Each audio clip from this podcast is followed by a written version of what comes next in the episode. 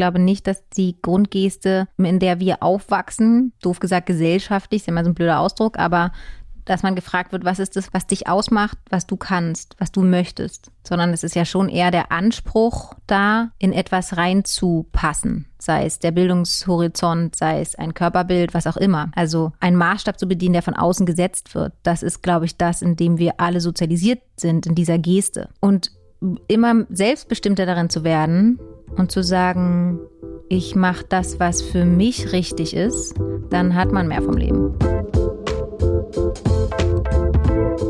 Willkommen im Hotel Matze, dem Interview-Podcast von Mit Vergnügen. Ich bin Matze Hiescher und ich treffe mich hier mit Menschen, die mich interessieren, mit KünstlerInnen, mit UnternehmerInnen und mit schlauen Typen und versuche herauszufinden, wie die so ticken und möchte von ihnen lernen. Bevor ich euch meinen heutigen Gast vorstelle, möchte ich euch zuerst den Supporter vorstellen. Mein heutiger Supporter ist Heinigen. Hier der Dauersupporter im Hotel Matze, schon ein paar Jahre dabei. Ich kann gar nicht mehr mitsehen und Heinigen wahrscheinlich auch nicht. Das liegt nicht daran, dass wir hier zu viel Alkohol getrunken haben, sondern im Gegenteil, ich trinke das Heinigen 00. Das ist das Heinigen, das genauso wie ich ohne Alkohol auskommt. Ich habe überhaupt nicht das Gefühl, dass ich auf irgendetwas verzichte, denn der Geschmack, der ist Bier, würde ich mal sagen. Ich freue mich sehr, dass hier der Kiosk nebenan vom Studio jetzt endlich das Heinigen 00 im Sortiment hat, im Kühlschrank hat.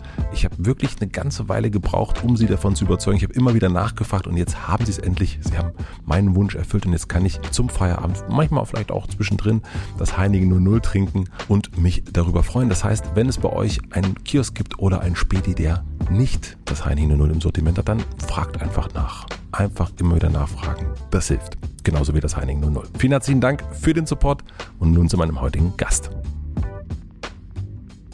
Mein heutiger Gast ist Caroline Herford. Caroline Herford ist Schauspielerin und Regisseurin. Ich habe sie zum ersten Mal im Film Crazy gesehen. Das ist ewig her. Es war auch einer ihrer ersten Filme überhaupt. Caro ist Schauspielerin seit sie elf Jahre ist und gehört zu einer der bekanntesten und erfolgreichsten Schauspielerinnen in Deutschland. Ein bisschen Name- oder Filmtitel-Dropping. Im Winter ein Jahr, Fuck you Goethe, Das Parfüm, Der Vorleser, das perfekte Geheimnis und so weiter und so fort. Als Regisseurin hat sie bisher drei Filme gedreht und daran auch immer die Hauptrolle gespielt. SMS für dich, Sweethearts und demnächst im Kino der Film Wunderschön. Was die Filme für mich so besonders machen, dass sie wie trojanische Pferde daherkommen. Ich gehe für gute, vielleicht auch leichte Unterhaltung ins Kino, so meine ich. Doch dann erwischt mich Caro und mir kommen urplötzlich die Tränen und ich denke noch Wochen später über einzelne Szenen nach. Wie kriegt sie das hin? Das war eine von zwei großen Fragen, die ich für diese Begegnung hatte. Und die zweite, woher weißt du, was richtig für dich ist? Denn Caro vermittelt, ähnlich wie ihre Freundin und Kollegin Nora Tschirner, genau das Gefühl, dass sie das für sich herausgefunden hat. Da geht es um das Erfüllen und Nicht-Erfüllen von Erwartungen und Idealen. Wir sprechen aber auch über ihren neuen Mitbewohner, über ihre Kindheit in Berlin und eine ungewöhnliche Strafe. Was mir in unserem Gespräch so gefallen hat, ist, wie genau Caro in ihren Formulierungen ist. Da müsst ihr mal drauf achten. Das ist wirklich besonders, finde ich, und da kann ich mir noch einiges von abgucken. Ich wünsche euch viel Vergnügen im Hotel Matze mit Caroline Herford. Also ich habe, ähm, ich bin total gerne so, dass wenn ich zum Beispiel Stress habe, trinke ich irgendwie zehn Kaffee am Tag oder sowas am Set. Meine ganz tolle ähm, Setaufnahmeleiterin äh, hat immer gesagt, Caroline, die hat mir dann immer schon heimlich so entkoffinierten Kaffee hingestellt, heimlich. ist jetzt nicht so, dass ich Kaffee brauchen würde, wie man merkt, obwohl ich habe jetzt auch gerade eingetrunken, aber ich bin tatsächlich öfter. Im großen Kaffee auch. Immer groß, immer ja. natürlich. Ich will ja, das ist ja das einzige Getränk, was ich trinke. Ich brauche das Wasser auch. Und ich bin tatsächlich schon immer jemand gewesen, der gerne dann in schlechte Haltung geht oder halt auch mal, also ich musste das lernen, in die Arbeit Entspannungsphasen einzubauen, tatsächlich. Und jetzt bist du ja in einer größeren Entspannungsphase, glaube ich, jetzt oder? Bin ich gerade in einer wundervollen, also naja, ich, ich finde es jetzt immer so ein bisschen brutal, über das letzte Jahr zu sagen, man war entspannt oder man hatte eine Entspannungsphase, weil die globale Anspannung ist, glaube ich, für alle zu spüren. Und ähm, das möchte ich immer nicht so einfach so zur Seite tun. Aber für mein, wenn man auf mein Arbeitsleben guckt, habe ich äh, tatsächlich äh, Pause gehabt. Und jetzt nicht mehr?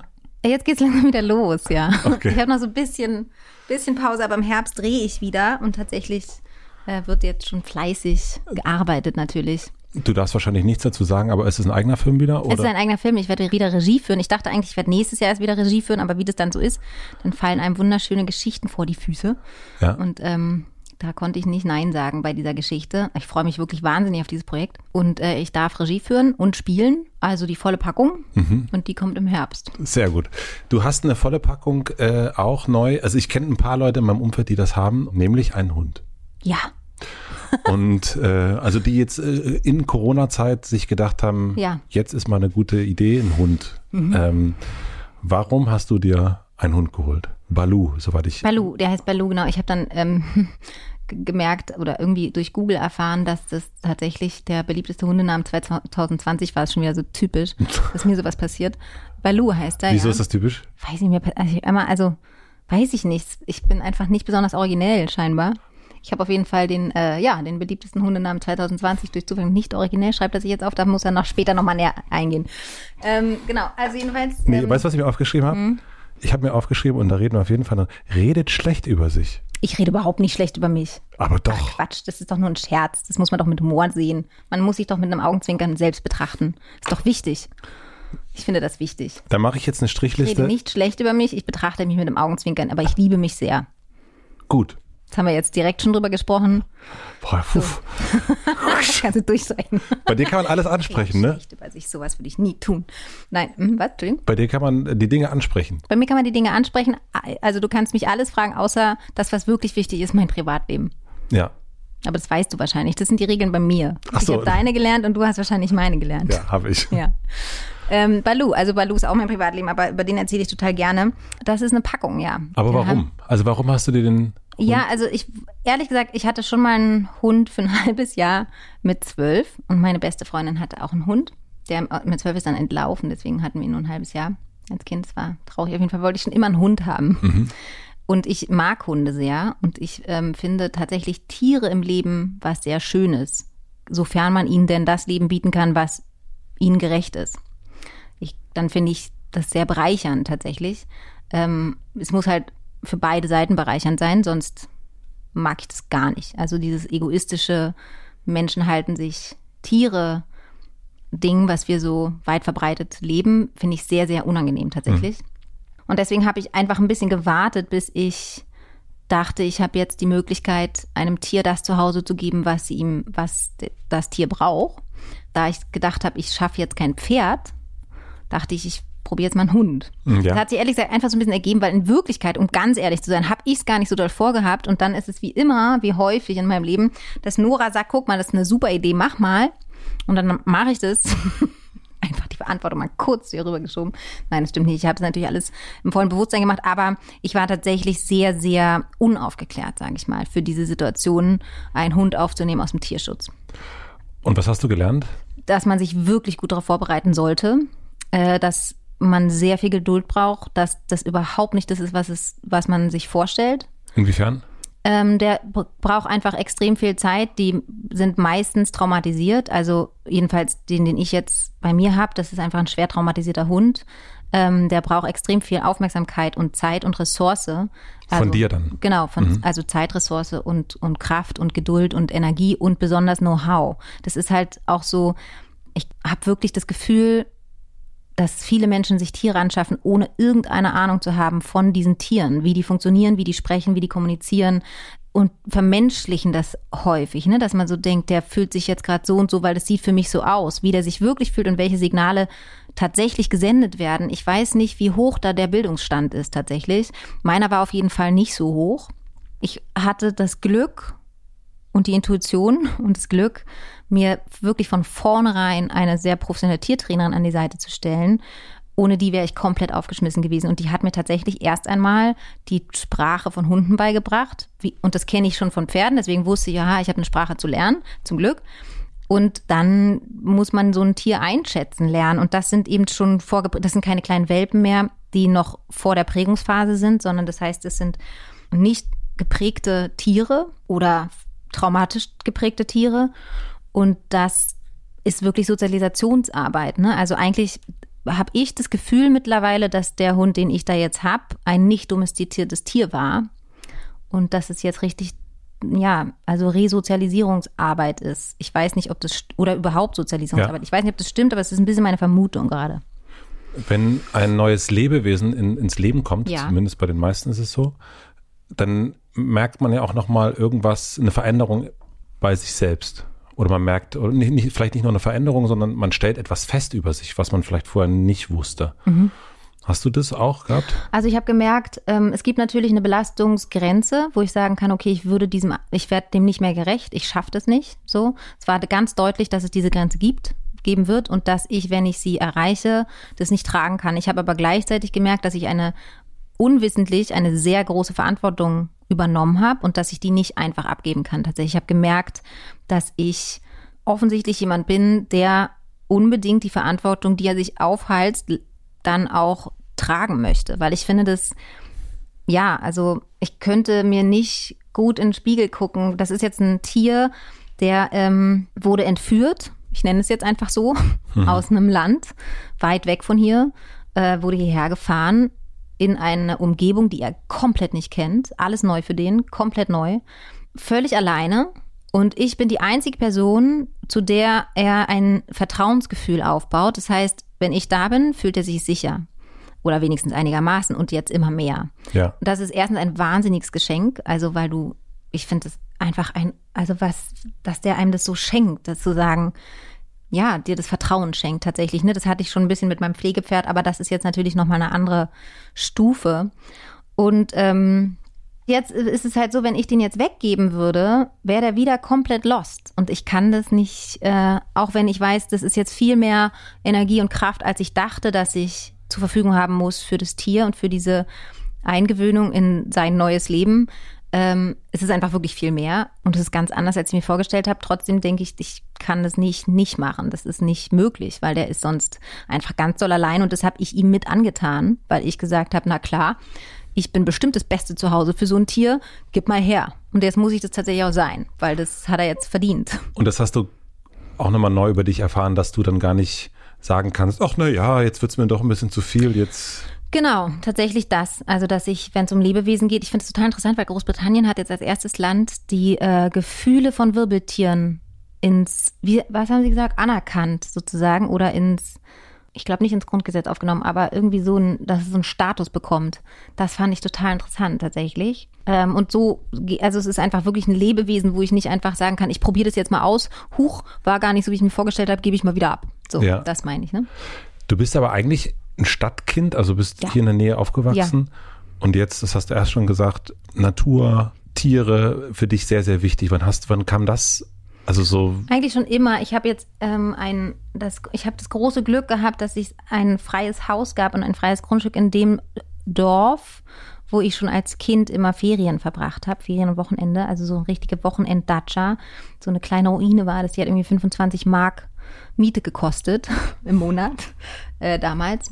In dem Dorf gab es jetzt ein freies Haus tatsächlich, also eigentlich ein Grundstück, das mit, einem, mit einer Ruine drauf. Und das ähm, durfte ich erwerben. Und das war sozusagen, es hat schon immer mein Leben begleitet, dass ich Ferien und Wochenende immer auf dem Land bin. Äh, wir waren, ich, wir hatten nicht viel Geld, wir hatten, haben nie große Reisen gemacht oder sowas. Ne? Das waren halt immer die Reisen, die wir gemacht haben, waren halt nach Brandenburg oder Mecklenburg oder so. Und dadurch war das für mich schon immer, dabei ich mochte als Kind Zelten zum Beispiel gar nicht. Ich mochte das alles überhaupt nicht so, auch so Fliegen auf, dem, auf den Arm und sowas alles. Da war ich ein richtiges Stadtkind. Dann zum Beispiel in diesem Dorf, besagten Dorf sind wir noch richtig zur Bäuerin gegangen und haben uns frische Milch geholt. Und diese frische Milch habe ich nicht getrunken, weil mir war das zu natürlich. Ja, deswegen frage ich, weil die meisten Stadtkinder haben das. Also ich habe ganz das, doll, ganz, äh, als Kind ganz doll. Mittlerweile natürlich gar nicht mehr. Jetzt ist es, wenn man so schön erwachsen ist, macht man genau dasselbe, was die Eltern damals gemacht haben ist doch super. Und das heißt, du bist dann als, als Kind immer, was in der Woche, warst du, bist ja hier irgendwo in Mitte ähm, genau, groß also, geworden? Ja, so ein bisschen vagabundenmäßig, ne? Also ich bin in Hohenschönhausen und in Mitte und Prenzlauer Berg groß geworden, kann man so zusammenfassen. Ich bin viel umgezogen als Kind auch.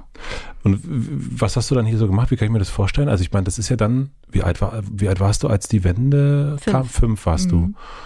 Und du bist dann hier so rumgetigert. Also erkennst du noch irgendwas wieder? Also klar, ich kenne alle Straßen und alles, den Wasserturm natürlich und ähm, den Kolwitzplatz, ähm, das, den Friedrichshain, das ist mir alles extrem vertraut aus meiner Kindheit. Natürlich sieht das alles ganz, ganz anders aus als früher, das kann man gar nicht anders sagen. Also es fühlt sich für mich nicht mehr an wie mein Zuhause von früher, weil es sich so doll verändert hat.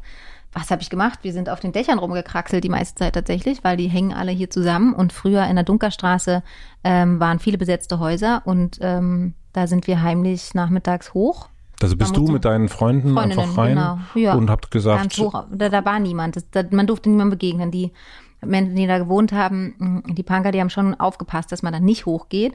Die hatten auch auf der Hunde logischerweise. Das heißt, es war immer schon ein Abenteuer hochzukommen, heimlich. Und wenn man dann oben war, sind wir da spazieren gegangen auf den Dächern. Das geht jetzt alles nicht mehr, weil es so Arschlöcher gibt, die jetzt so Dachgeschosswohnungen Na, haben. hoffentlich, weil es ja auch gefährlich. Also wenn ich da jetzt manchmal zurückdenke, ich bin da wirklich teilweise über, keine Ahnung, 50 Zentimeter breite Dinger gelaufen und dann ging es halt 500 Meter runter. Oder wie hoch ist so ein Haus? 500 Meter stimmt wahrscheinlich nicht, aber Aber so erinnere ich mich 80, auch 100. an Berlin, so die ersten, gefühlte 500. Ja, also die ersten so Dächer ist auf jeden Fall auch ein ganz, äh, also sehr, sehr viele Dächer am Prenzlauer Berg und was aber wunderschön ist eigentlich auch. Also das, dieses so, wir haben auch ganz oft draußen geschlafen, Ja. äh, oben auf dem Dach. Hm. Eine Freundin von mir hat auch da in der Nähe von der Dunkerstraße gewohnt und da konnte man dann draußen, da gab es ein Bett oben, da konnte man draußen, konnte Ja. man pennen. hast du keine Angst, dich runterzurollen? Nee. Hättest du Angst gehabt? Lustigerweise, ich hatte immer Hochbetten als Kind.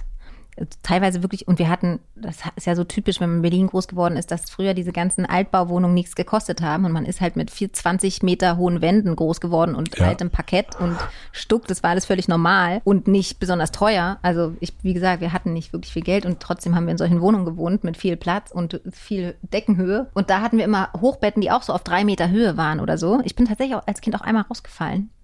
Also eigentlich dürfte ich nicht haben, aber wenn ich mir jetzt überlege, jetzt auf so einem Dach zu schlafen, ich weiß nicht, keine Ahnung, ich mag Begrenzung. Okay. Oder? Ist ein schöner Satz. Es ist ein schöner Satz. Ich mag Begrenzung, das äh, ist die Überschrift. Ich habe gelesen, dass dein, dass du irgendwann äh, beim Clown erwischt worden bist am, im Kaufhof am Alexanderplatz und ähm, dass dein Vater sehr interessant reagiert hat, indem er dir einfach eine Erhöhung des Taschengelds gegeben hat. Was ich absolut richtig finde, aber der ungewöhnlichste Move, den ich je gehört habe, wie ein, wie, wie ein Elternteil auf so etwas reagiert. Ich glaube, es hat tatsächlich dazu geführt, dass ich nicht mehr geklaut habe. Die Ansage war, okay, wenn du klaust, dann scheint dir was zu fehlen. Woher Ganz hatte der das? Weiß ich nicht. Muss ich ihn mal fragen. du stimmst mir zu, dass das eine ungewöhnliche Reaktion ist. Es hat mich auf jeden Fall ganz doll überrascht, schon als Kind. Ich weiß, dass ich überrascht war, weil ich natürlich dachte, ich krieg Ärger.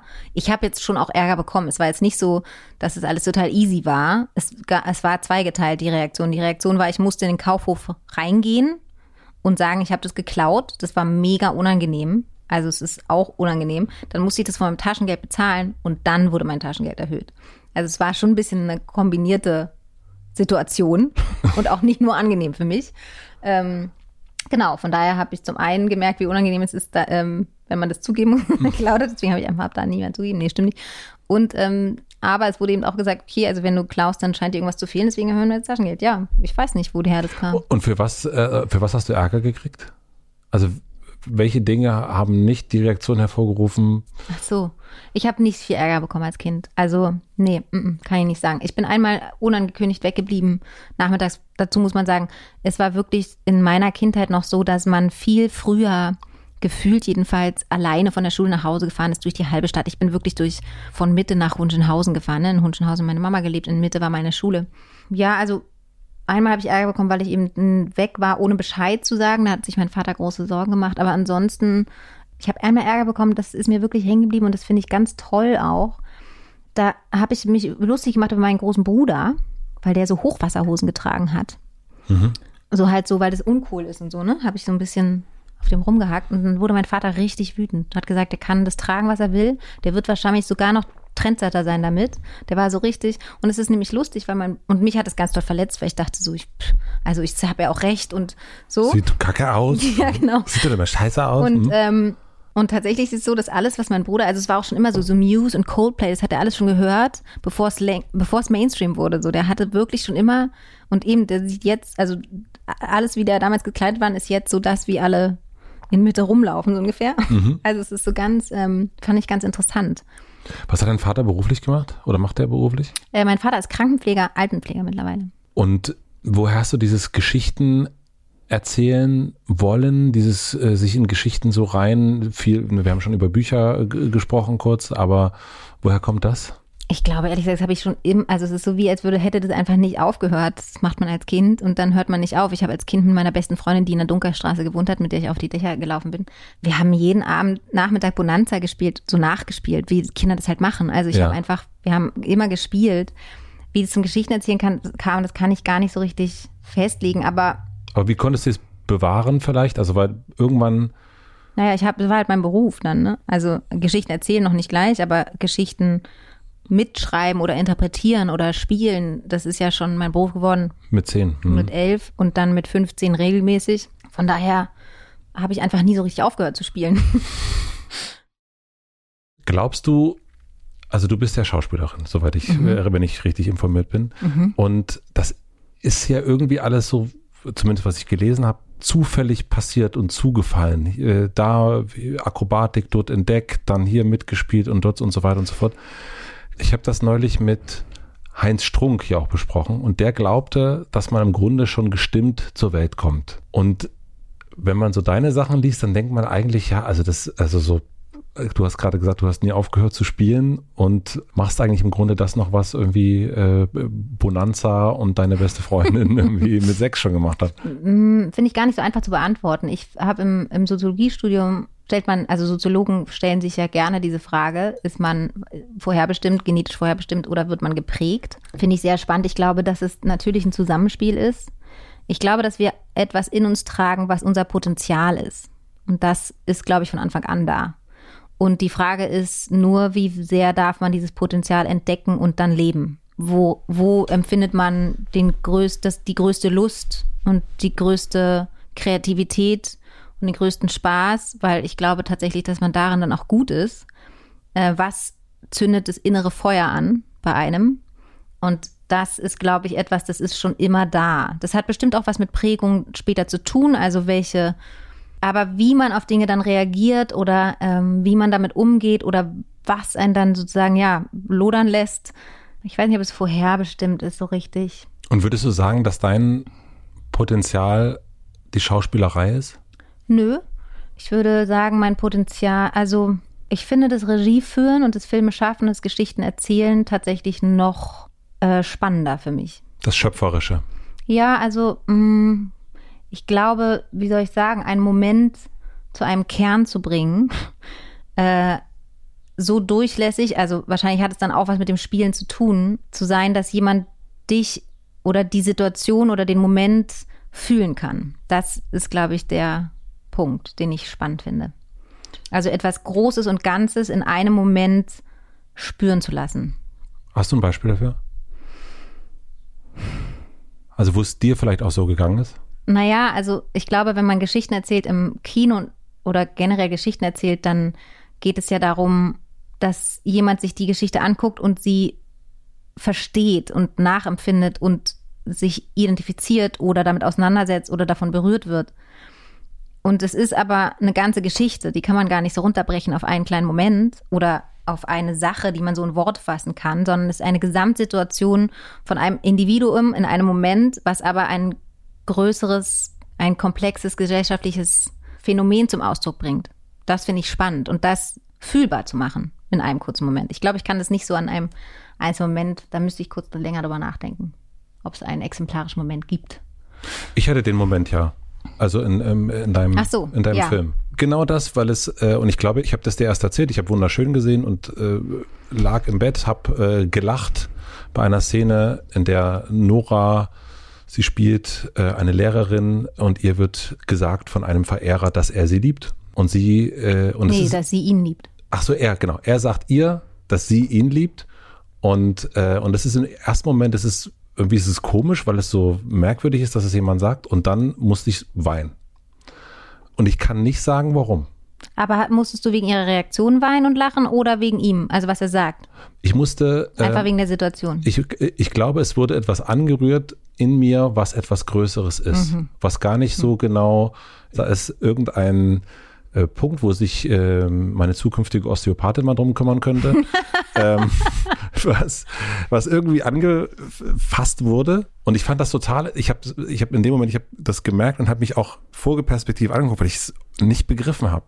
Und dann habe ich aber gemerkt, zum einen, das habe ich auch Nora geschrieben, die Kunst des Schauspielens, also nämlich das zu vermitteln und aber natürlich auch äh, der Regisseurin das zu vermitteln, dass irgendwie etwas passiert, dass etwas transportiert wird und auch sowas diffuses wie ich lache und weine. Erklären kann ich es noch nicht, aber vielleicht kannst du, können Sie es Ich weiß erklären? auch nicht, ob ich das so erklären kann tatsächlich, aber im, ich glaube tatsächlich, also das ist jedenfalls immer mein Wunsch, wenn ich eine Geschichte erzähle, dass man genau was du meintest, dieses Universelle einfängt, ne? weil es gibt ja Menschheitserfahrungen oder oder oder Themen, ähm, sowieso Urthemen, ähm, die natürlich auch immer variieren und auch kulturell verschieden sind. Und trotzdem gibt es so wie Menschheitsgrundfragen und Situationen. Welche sind das? naja, werde ich gesehen? Sind wir Wölfe oder sind wir eine liebende Gemeinschaft? Also auf jeden Fall glaube ich, dass es einfach so Sachen gibt, die uns alle im Urkern irgendwie bewegen. So. Ja. Und die auch in dem, wie Menschen dann durch die Welt laufen, zum Ausdruck kommen, logischerweise. Und das, ähm, da so ein bisschen die Lupe raufzulegen. Ähm, weil ich habe das Gefühl ganz oft, dass wir uns äh, ganz viel mit so einem normativen Blick von außen betrachten und dass es tatsächlich ganz oft möglich ist, Erleichterung zu verschaffen, indem man netter zu sich ist oder sich ein bisschen befreit von normativen Erwartungen und tatsächlich wieder eher zum ursprünglichen zurückkommen kann. Und ich glaube, sowas kann ein Film tatsächlich leisten, dass man, ja, wie, dass man sich, das hört sich total bescheuert an, aber dass man sich einfach so ein bisschen umarmt.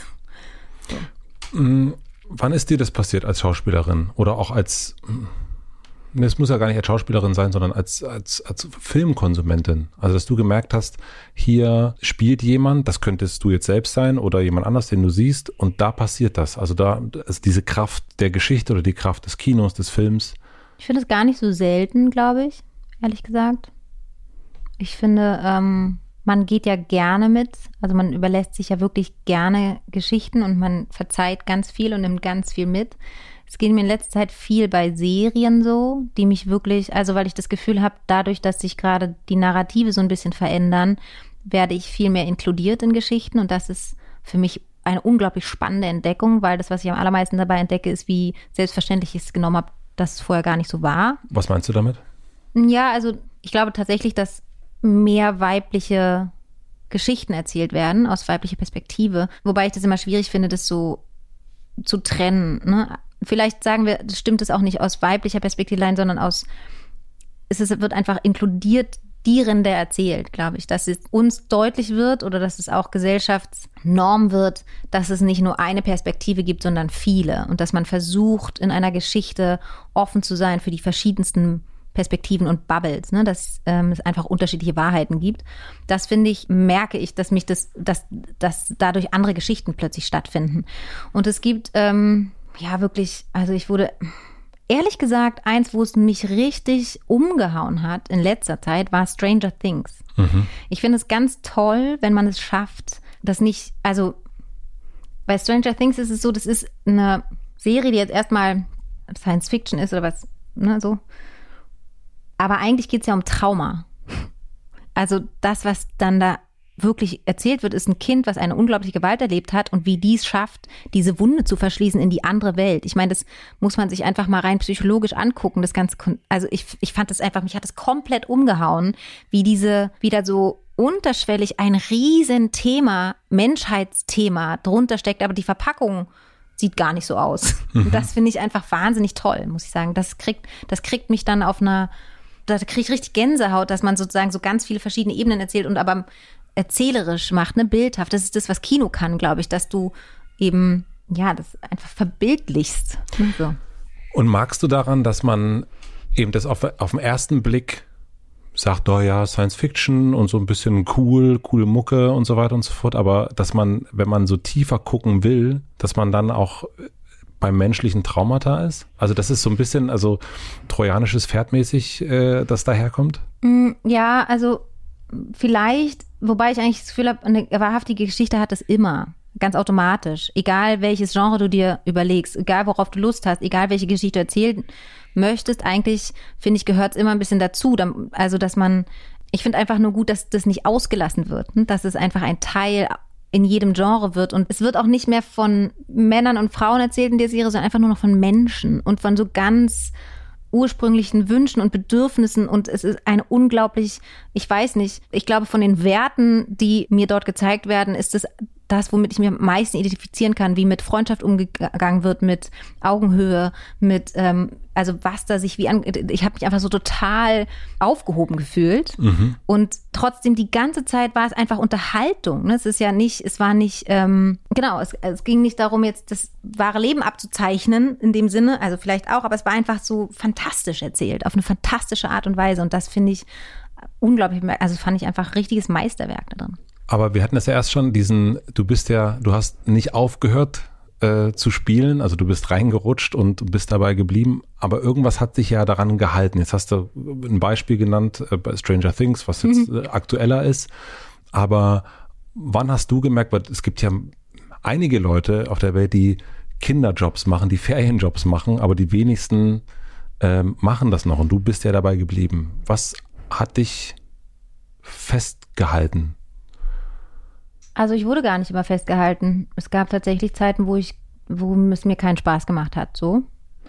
Oder wo es mir auch zu anstrengend war oder mich auch zu ähm, sehr verletzt hat, ne? Weil so Spielen, wenn man das wirklich ernst nimmt, kann ja sehr, sehr aufreibend sein. Und ich bin wirklich sehr jung da reingekommen und. Und sehr jung auch krass erfolgreich gewesen. Also so zumindest ja, Blick drauf, ja. Das weiß, da habe ich nie so drauf geblickt tatsächlich, aber dies, oder, oder das hat mich damals jetzt nicht beschäftigt, das, sondern eher, dass man sich halt natürlich auch schützen muss, sozusagen, sowohl in diesem ganzen Gebilde äh, der Branche als auch als Mensch in so einer Figur oder in so einer Geschichte. Ne? So. Und ähm, deswegen war das schon auch immer eine große Herausforderung der Beruf und es ist ja auch gar nicht so, dass ich das nur gemacht, also nur in Anführungszeichen, also dass ich, dass ich allein das gemacht habe. Ich habe immer nebenbei andere Sachen gemacht tatsächlich, ähm, wie nochmal studiert oder äh, mich eben mit anderen Sachen beschäftigt, so die, die was anderes zum Inhalt hatten.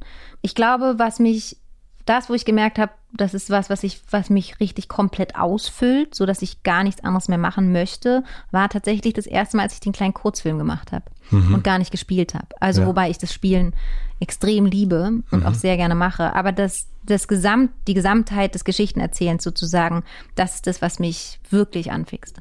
Wie machst du den Unterschied? Also für mich ist das Geschichtenerzählen, als äh, wie du es machst, eben jetzt auch mit wunderschön, ist eher was Schöpferisches wie ich schon gesagt habe. Und das Schauspielen ist eher etwas darstellen, aber es ist nicht erschöpfen, sagt man erschöpfen? Doch, ich glaube, das Schauspielen hm. ist das Erschöpfen im Schöpferische im Kern dann am Ende. Ja. Klar, du musst es ja, also alles, was der Schauspieler nicht versteht, werde ich als Zuschauer auch nicht verstehen. Ich glaube, du kannst viel tricksen beim Film, ganz viel, aber richtig hohe Kunst, richtig toll, richtig berührend wird es dann, wenn Schauspielerinnen und Schauspieler wissen, was sie gerade spielen, in welchem Moment die Figur sich gerade befindet, den gesamten Gedanken des Moments begriffen haben und durch sich durchlaufen lassen. Dann wird's richtig, also das ist für mich, merke ich immer mehr als Regisseurin, die größte Aufgabe, dass die Spielerinnen und Spieler wissen, was gerade das Ding ist, der, der Moment, wo so. Und man kann ganz viel dazu tun. Ne? Film hat unglaublich viele Möglichkeiten. Ähm, aber diesen Kern, den kriege ich nicht geschummelt. Den kriege ich auch nicht gezaubert. Das finde ich tatsächlich. Und es gibt bestimmt Sachen, da kann man darüber hinweg retten oder, oder kann man miterzählen, aber wirklich richtig, dass es so ins Herz geht, das hat was damit zu tun, dass Nora ganz genau begreift, was ist, was ist das, was sie, was sie da berührt im Herzen. Das ist deine Aufgabe als Regisseurin, und, als und auch als Schauspielerin genauso, ne? Mhm. Genau. Aber einen Moment zu schaffen, erstmal, der die Möglichkeit gibt. Das mhm. ist ja, ne, du musst dir erstmal die Geschichte und den Moment erfinden und schaffen und dann auch in Texte umsetzen oder in Momente oder in Gesten oder in Situationen, die das möglich machen und dann, ja, einfach auch mit entscheiden. Ich glaube, das ist, am Ende erzählt man ja die Sachen dann auch zu Ende. Also welchen Moment ich raussuche und welchen nicht. Das ja. sind ja wirklich große Entscheidungsprozesse, die dann nochmal passieren, nachdem man gespielt hat. Und das ist, glaube ich, das, was ich meine mit ganzheitlich Geschichten erzählen, dass ich den Prozess von Anfang bis Ende mitgestalte.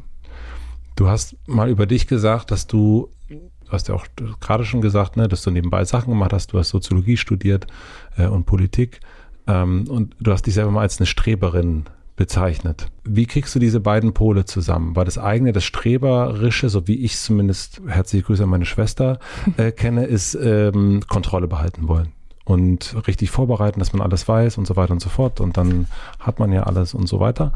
Und das, was ich über Schauspielerei weiß, ist eigentlich das Loslassen und sich fallen lassen und eigentlich nicht Kontrolle. Du hast erst schon gesagt, du magst Grenzen. Ähm, wie kriegst du diese beiden Pole zusammen? Also ich glaube, für mich ist Streberin sein bedeutet für mich der Wahrheit auf den Grund kommen, der Sache. Also das heißt, ich möchte es genau wissen. Ich möchte gar nicht mega vorbereitet sein. Ich bin tatsächlich häufig gar nicht gut vorbereitet. Ich lerne ganz oft Text in der Maske. Ähm, es geht eher darum, dass wenn ich was lerne oder ein Thema vor mir habe, dann möchte ich das gerne wirklich ergründen. Und das ist das, was ich als streberhaft bezeichne. Das, und das hat eher was mit, ja, keine Ruhe geben zu tun. Ne? Das ist, ähm, ich kann schlecht ein Buch überfliegen. Ich muss es lesen. Ich kann ganz schlecht. Und es kann, hat seine guten und negativen Seiten. Ne? So, aber ich muss es bis zum Grund machen. Ja, so. Und ich, das hat für mich gar nicht so wahnsinnig viel mit Kontrolle behalten zu tun, tatsächlich. Nein? Nee, ich weiß nicht. Also, wie gesagt, es geht mir nicht darum, mega vorbereitet zu sein oder so ganz genau alles abstecken zu müssen, weil ich glaube, das funktioniert nur bis zu einem gewissen Grad, gerade in einer kreativen Arbeit, weil es gibt Funken, die, die gehen über mich hinaus, die kann ich nicht vorbereiten, die kann ich auch nicht kontrollieren, das funktioniert gar nicht. Ich muss einen Boden bereiten und dann ja, die restlichen Prozent, die, die passieren oder passieren nicht. Also das ist tatsächlich dann nicht mehr in meiner Hand. So. Von daher, ich weiß nicht, also so Kontrolle, pff, interessiert mich nicht so. Mich interessiert mehr ähm, die Sachen wirklich wissen und nicht so tun, als ob. Wovon ich einfach gar kein Fan bin, ist so tun, als ob. Das ist eher was, das ja, interessiert mich einfach nicht. Und das ist vielleicht das, was ich mit Streberin meine. Mhm. Wobei man als Schauspielerin ja ständig so tut, als ob. Das stimmt. das dennoch dennoch gibt es aber, glaube ich, schon einen Unterschied zwischen Regie führen und Spielen, oder? Na klar. Und, und das sind also zwei völlig andere Kompetenzen. Ja, das ist eher so Übersicht behalten und reingehen. Also ja. als Schauspielerin darf ich eigentlich als Figur nicht die Übersicht, also kommt natürlich auch immer auf die Figur an und auf die Geschichte, aber eigentlich ist meine Aufgabe als Schauspielerin richtig reinzutauchen. Und als Regisseurin ist meine Aufgabe, den Überblick zu behalten und das Gesamtpaket. Und ähm, außerdem die ganze Zeit ansprechbar zu sein und Entscheidungen zu treffen, permanent die ganze Zeit. Und als Schauspielerin brauche ich eigentlich eine Bubble? Muss ich abschalten können? Muss ich die Leute um mich herum vergessen können? Ne? Also muss ich mich äh, in den Moment, das ist ja ein sehr künstlich erzeugter Moment, der ist ja nicht wirklich da, der ist auf der Leinwand hinterher da, aber am Set ist der so ja nicht da. Das heißt, den muss man sich ja wirklich, den muss man Wirklichkeit werden lassen und dafür muss ich eigentlich in den Tunnel rein. Und die Balance zu halten zwischen Übersicht und Tunnel, das ist tatsächlich eine krasse Aufgabe. Muss ich also zunehmend sagen, dass ich die tatsächlich, ähm, ja, gar nicht so easy finde. Und hast du aber versucht, eher das eine zu sein als das andere? Also manchmal, manchmal nerven ja Himmelsrichtungen, die es einen zieht. Mal zieht es einen mehr zu der Ordnung, mal zieht es einen mehr zu der Freiheit. Und manchmal, gerade wenn man in der Freiheit ist, will man mehr die Ordnung und so weiter und so fort. Also kennst du dieses ähm, Polige, was, was sich manchmal gegenübersteht und was man nicht so richtig, wo man denkt, ich muss mich mal entscheiden, bin ich jetzt eher Schauspielerin oder bin ich jetzt eher Regisseurin? Nee, ich habe gar nicht die Noten, also ich will mich gar nicht entscheiden. Tatsächlich, ich will eigentlich, also ich habe gar nicht das Gefühl, dass ich so Pole habe vom einen Extrem und dem anderen, sondern ich habe eher die ganze Zeit den Wunsch, dass ich bei mir sein will. Und also ich will nicht bei mir sein, wenn ich spiele, da geht es gar nicht darum, bei mir zu sein, aber also wie soll ich sagen, in meiner Wahrheit sein will. Ne? Also das heißt, wenn ich gerade spiele, dann habe ich ja eine bestimmte Wahrheit von diesem, von dieser Aufgabe und von diesem Beruf und die möchte ich gerne so gut wie möglich schaffen. So, also oder möglich machen oder zum Erblühen bringen, so kitschig das, sich das jetzt anhört. Ne? Und dafür brauche ich einfach nur bestimmte Möglichkeiten. Also eigentlich muss ich am besten kennenlernen, welchen Boden brauche ich, damit ich das schaffe, damit ich das kann, damit ich wirklich an mich rankomme da oder an etwas rankomme oder das ähm, erfüllen kann sozusagen oder zum Erblühen kommen lassen kann. Ne? Das ist, finde ich, viel interessanter. Ich finde viel interessanter den Moment, den ich mir vorgenommen habe, komplett zu erfüllen. So, das finde ich viel, das finde ich viel befriedigender. So, also gar nicht sozusagen zwischen Kontrolle und Freiheit hin und her. Ich glaube, man hat, das gehört für mich so ein bisschen zusammen, ehrlich gesagt. Ich habe da gar nicht so ein Konflikt mit. Ähm, ich habe eher, eher das Gefühl, okay, es kommt auch immer auf die Figuren drauf an, die ich spiele. Also bin, manche Figuren vertragen sich besser mit dem Regieführen und manche nicht in manchen Geschichten. Und dann gucke ich mir an, okay, das ist jetzt die Aufgabe für den Tag. Manche Szenen vertragen sich auch besser mit dem Regieführen als andere. Und das ist tatsächlich dann eher was, dass ich weiß, ich, damit ich die Aufgabe, damit es komplett gut werden kann oder voll werden kann oder ähm, kreativ werden kann oder dass ein Funke überspringen kann, brauche ich dafür Unterstützung, die und die Situation, eine Pause davor, ein Team, was, ein Regieassistenten, der weiß, heute bin ich nicht ansprechbar, ne, so eine ganzen Sachen. Also ich brauche eher ein Bett, in dem ich mich bewege oder ein Surrounding, dass ich sozusagen eine Situation aufbauen kann, die mir das möglich macht.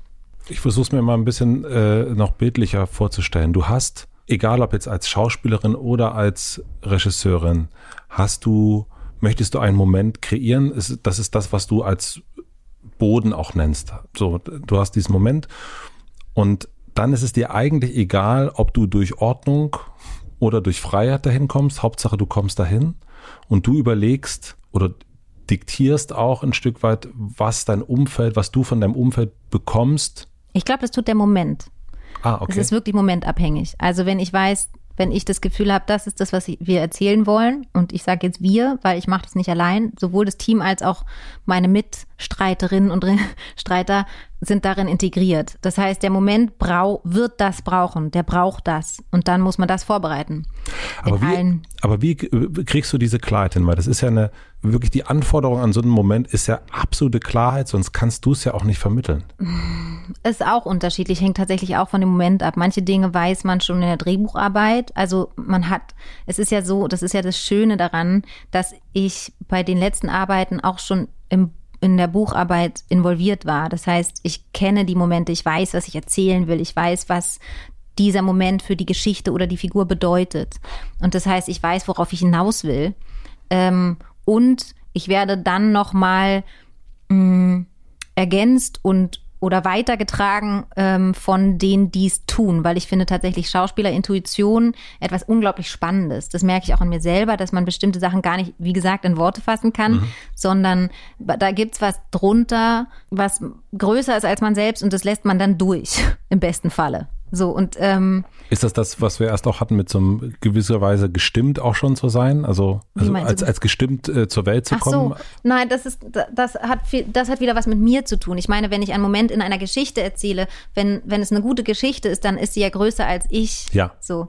Und ähm, okay, verstanden. Genau, mhm. und den Moment der Geschichte, der, die Wahrheit der Geschichte und der Figuren, die darin stattfinden, um exemplarisch etwas Ursprüngliches von uns allen zu erzählen oder zu zeigen oder spüren zu lassen, das ist etwas, das ist größer als ich. Ich kann das nicht, ich, ich muss schaffen, dass man das durchlässt. Und das hat ganz, das kann ich auch nicht alleine sagen, sondern das, da sind ja dann auch mehrere, es gibt ja mehrere Wahrheiten daran beteiligt. Ähm, genau, das mit dem Gestimmtsein, ist, das hat ja was mit mir zu tun. Aber das ist das, was du meinst, mit Urthema. Ja. Okay, jetzt habe ich es verstanden. Und wie machst du das also du möchtest es ja vermitteln. Also du hast für dich das ja entschieden, jetzt mache ich wunderschön. Das ist, äh, hier gehe ich auch ein Urthema nach. Wie vermittelst du deine Vision? So einem Team, so einer Ach Mannschaft. So. Naja, Weil die müssen es ja das ist ja ein Drehbuch, das lesen die alle. Und dann, und dann, äh, das finde ich immer. lässt sich nicht in den Zauberkasten gucken. Warum? Nein. Ich weiß gar nicht, durchs Drehbuch und dann einfach durch, man redet halt so. Tatsächlich glaube ich auch, dass ganz oft äh, das gar nicht so klar ist. Tatsächlich glaube ich, dass viele das erst verstehen, was ich meinte, wenn sie einen Film sehen. Und die sagen dann einfach, ach, weißt du was, die Caro Herfurt, die ist ja auch eine nette, da gehen wir einfach wieder hin. Gibt bestimmt unterschiedliche Gründe. Manche finden mich nett, manche nicht. I don't know. Aber ähm, das da mit dabei zu sein, ich glaube, ähm, also klar, wenn jetzt Schauspielkollegen kommen, dann unterhält man sich einfach sehr intensiv über das, was man erzählen möchte und was die wichtigen Aspekte daran sind und was die Aspekte für einen in der Geschichte sind, die drunter liegen, die man gar nicht so eins zu eins erzählt, sondern die miterzählt werden oder die, auf denen wir quasi laufen, auf der unsere Geschichte stattfinden. Ähm, Kannst du es mir vielleicht wirklich mal erklären an, an, am Fall vom Wunderschön? Also wenn du Wunderschön sind ja fünf Geschichten. Ja, aber es, nein, aber das muss ja irgendwie, also trotzdem liegt ja eine Urgeschichte dann wieder drunter. Liegen ja nicht, es sind fünf verschiedene Geschichten, Episoden, aber trotzdem gibt's ja auch da wieder ein Urthema. Ich glaube, das Urthema ist, wie sehr lassen wir uns von dem Potenzial, wo wir wieder sind, was wir in uns tragen, ablenken. Ja. Durch äußere Normative. Ja. Das ist das Urthema. Und das ist, glaube ich, etwas, was jeder von uns kennt. Und, ja. und das Urthema ist, wie sehr verschwende ich mich, meine Kraft und meine Zeit an Leistungsprinzipien. Ja. Und so sagst du das dann auch? Also du bist du dann. Das ist genau, das sind die Gespräche, die man führt, auf jeden Fall. Also da bist du auch, weil äh, dann jetzt gerade merke ich, du bist ja dann plötzlich sehr straight. Ah ja. Ja, ja, ja ist ein Unterschied, ja, ja. Wieso? Ja, ja, das sagst du ganz klar. Dat, dat, dat, dat, dat, dat, dat. Also ich meine, wunderschön habe ich jetzt schon gemacht. Ja. Wahrscheinlich rede ich in den ersten Gesprächen nicht so deutlich drüber. Das kann ich jetzt erzählen, weil ich alle Schritte des Filmemachens durchgegangen bin. Ne? Okay. Jetzt Mhm. kann ich das vielleicht so benennen, weil genau, ich, das weiß ich jetzt nicht, ob ich dann jedes Mal so straight bin. Aber tatsächlich ist es das, ich möchte eine Geschichte dazu erzählen.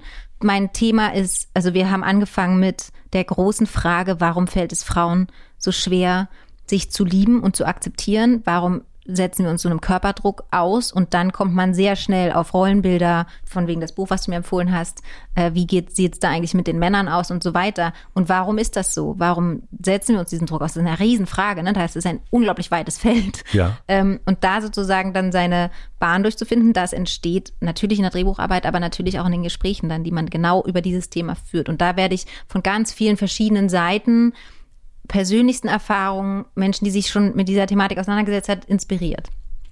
Das verstehe ich. Mir geht's immer nur noch, äh, immer noch, ich bin immer noch bei Wie der. ich es vermittel, was wie es ich erzählen möchte. Genau, weil ich, ähm, wenn ich das sehe, ich, ich merke, wie, wie gesagt, ich, ich, es kommt ja bei mir an und ich bin keine Frau und dennoch merke ich, erkenne ich ganz viele Sachen wieder, die meine Frau mir erzählt und was ich dann manchmal auch unterbewusst merke, wo ich denke, ich check's nicht so richtig. Was ist da los? Warum ist das so? Warum kann sie sich nicht annehmen? Warum kann sie nicht Ja zu sich sagen? Und irgendwas passiert dann in so einem Film, wo Aber ich geht das es Männern anders? nicht unbedingt, nein. Nicht wirklich, oder? Nee, also ich glaube, es wird immer, also es kommt immer deutlicher, ich glaube, es, äh, die, die Narrative, äh, Äußeres und so weiter wird eher jetzt gerade auf Männer rübergezogen. Also ich glaube, das war früher, sagen wir mal, wenn man sich Fotos anguckt von, Es sind vielleicht andere Themen, ne? Also das, das auf jeden Fall. Das glaube ich schon. Wenn man sich quasi mit der Männlichkeit da befasst, sind es, glaube ich, andere Norma Normen, die, die drücken oder zu einer Verformung führen oder zu Druck in dem, ähm, ja, aber ich glaube auch, dass es auch da sehr viel zu erzählen gibt. ja, ich glaube auch, aber ich glaube, dass, ähm, also wenn es um Körpersachen Ja. geht, dann hat sich das, das ist neuer, finde ich. Also wenn ich mir anschaue, wie Fotos aussahen von, von, also von meinem Vater oder wenn wir Helmut Kohl nehmen, äh, es ist unvorstellbar, dass ein Kanzler, eine Kanzlerin heute so aussieht wie Helmut Kohl. Aber der Begriff, was macht ein Mann zum Mann? Wie hat man zu sein als Mann? Das, was ist die Rollendefinition? Was darf man, was nicht? Die ist- Äh, was hat man auszuhalten und was nicht? Die gibt's ja, die ist ja schon älter. Die ist schon ein bisschen älter, ja. würde ich auch sagen. Aber das Körperliche, das meine ich, das Ja. ist ein Neujahr. Das ist noch nicht so. Äh, Naja, wobei das Aushalten hat ja auch was Körperliches. Also wie viel Emotionen darf ich haben als Mann? Wie viel Gewalt habe ich auszuhalten als Mann? Das sind auch körperliche Dinge, nur anders gelagert. ja. Vielleicht nicht im äußeren Idealbild, wobei ich, ja, es ist tatsächlich ein sehr interessantes Thema, finde ich. Kommen wir gleich noch zu. Hm. Wir sind noch bei der Visionsvermittlung. Wie ich, wie ich meine Vision vermittle. Ja, ich glaube, ich rede einfach viel. Und dann äh, viel und gerne und lange und überarbeite immer wieder die Texte, die dann die Vision sein sollen. Bei Wunderschön tatsächlich bis in den Dreh rein. Und da geht's wirklich, Zum das Leid sind, des das, Teams. das sind dann äh, die Worte, die es dann machen. Äh, das, ist ein, das ist ein wirkliches Zusammenspiel. Also das ist ja das Schöne an Filmen, dass es ganz viel ist. Ja. Äh, Am besten, also nicht am besten, das stimmt nicht, am besten mit so wenig Worten wie möglich auf den Punkt kommen. Aber die richtigen. Worte in Zusammenhang mit Bildern, Musik, Körpersprache, allem möglichen. Setting, da gehört eine Menge dazu. Das ist ja das Schöne am Film. Es ist ja vielfältiges Sehen und Hören und Wa- Fühlen. Es Was- erzählt sich alles mit. Was machst du anders als andere?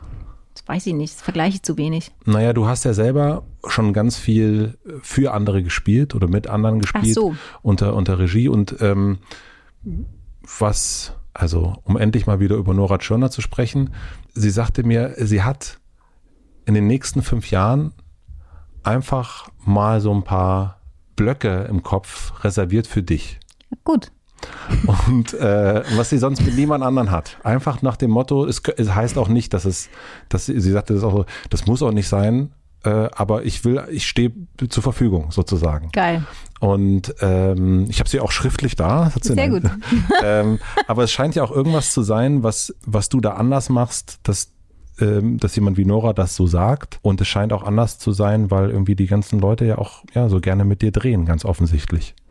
Also ich rede nicht schlecht über mich selber, aber ich kann auch nicht wahnsinnig gut, gut über mich reden. Deswegen finde ich die äh, Frage sehr schwer zu beantworten, was ich jetzt anders mache.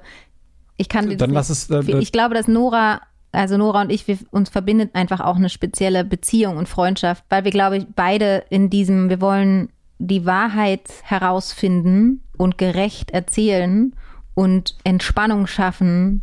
Da sind wir uns, glaube ich, sehr, sehr ähnlich. Ich glaube, dass wir viele Werte teilen.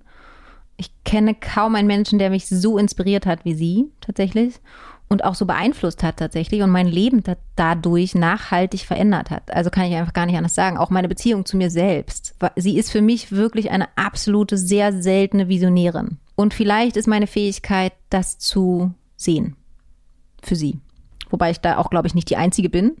Es ist ja auch nicht zu übersehen. Ja, und ansonsten, ich weiß es nicht. Ich glaube, ich mache den Beruf unglaublich gerne und ich mache ihn gerne zusammen mit Menschen. Also ich mache ihn ungern allein und das gehört, glaube ich, auch dazu, weil alle Menschen, die Filme machen, Filme machen, ist ein sehr lebensunfreundlicher Beruf, weil er sehr viel Zeit, Kraft und Energie kostet und einen wirklich aus dem, ich sage mal, in Anführungsstrichen normalen Leben herausreißt. Das heißt, um das zu tun, muss man das sehr mögen und hat da einen eigenen Anteil drin. Und ich finde, man merkt einem Film auf der Leinwand an, ob die Anteile der Schaffenden integriert sind oder nicht. Das finde ich einen wichtigen Ansatz, weil die Menschen möchten ihre Vision auch, dass die auch durchkommt und die das tun, dieses die Geschichte erzählen, in welcher Position auch immer. Das ist gehört einfach dazu.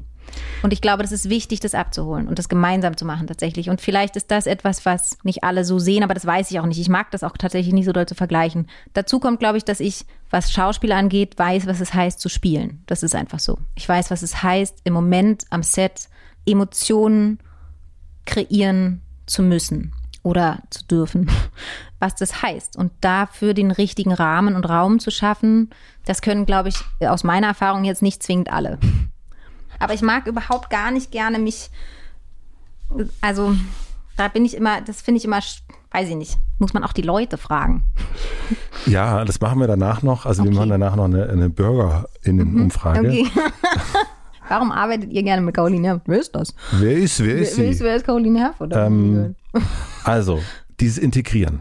Ja. Also das ist das, was ich jetzt die ganze Zeit auch immer wieder höre. Du äh, haust das die ganze Zeit, du, du, du ziehst die ganze Zeit andere Leute mit. das muss ich tun, weil ich will den Zuschauer auch mitnehmen. Und dass alle Menschen, die mit beteiligt sind, eine Geschichte zu erzählen, sind auch Zuschauer, sind quasi Gesellschaftsbeteiligte. Und da ich ja Menschen erreichen möchte, die die Dinge erleben, die man erzählt, gehören die mit dazu. Genau, und auch das Set. Du hast es ganz oft, ne? Die Schauspieler, alle ja. gehören damit dazu. Und das heißt, also um das vielleicht Besondere, um dass du dich so. Äh, das ist deine Interpretation. Du meine, sagst, dass da was Besonderes sein muss. Ich weiß ähm, nicht, ob da was Besonderes sein muss. Vielleicht, wenn dass da vielleicht was Besonderes ist, dass du diese Menschen integrierst und dass du die mitnimmst. Und das ist eben nicht, ich bin der schreiende Zwergenregisseur und, und, und alle müssen machen, was ich sage, sondern du versuchst ein Kollektiv, weil du ein kollektives Gefühl erzeugen willst. Ich halte nichts davon, demokratisch Filme zu machen. Ich glaube an, äh, wie soll ich sagen, ich, also ich bin am Ende die die Entscheidungsträgerin. Das ist total wichtig. Das wollte ich nämlich fragen. Auf jeden Fall. Okay. Da, ich habe geahnt, dass du darauf hinaus willst. Danke. Es ist nicht so. Es ist tatsächlich so, am Ende entscheide ich und ich lasse mich auch nicht die ganze Zeit von allen Seiten anlabern, was deren Vision jetzt gerade von dem Moment ist. Überhaupt nicht. Tatsächlich gibt es dafür Räume und Zeit. Und es gibt Momente, da ist es gar nicht gut, über Inhaltliches zu diskutieren. Es kommt dann auch darauf an, mit wem natürlich. Also Menschen, die das gerade schaffen sollen, diesen Inhalt. Die, da muss die Möglichkeit immer offen bleiben. Aber es gibt auch Momente, da sage ich so, und jetzt ist es entschieden und jetzt machen wir das. Oder es gibt auch Momente, wo ich sage, mir ist das aber wichtig. Ich brauche diesen Moment und diesen Aspekt der Figur und der Geschichte. Also ich diskutiere da auch gerne. Ich habe schon auch meine eigene Vision. Und es ist ja eine Frage von Leadership eigentlich. Ähm, es hat ja äh, äh Führung. Das sagt mir Nora auch immer die ganze Zeit. Die ganze Zeit redet sie mit über Führungsqualitäten. Darauf will ich hinaus. ja, Leadership, okay, ja. Mhm. Darum geht es ja eigentlich auch im Grunde. Ne? Man, man, möchte die Menschen mitnehmen, aber dann auch irgendwann sagen, so hier ist, hier ist finito, hier sage ich jetzt, wo es lang geht.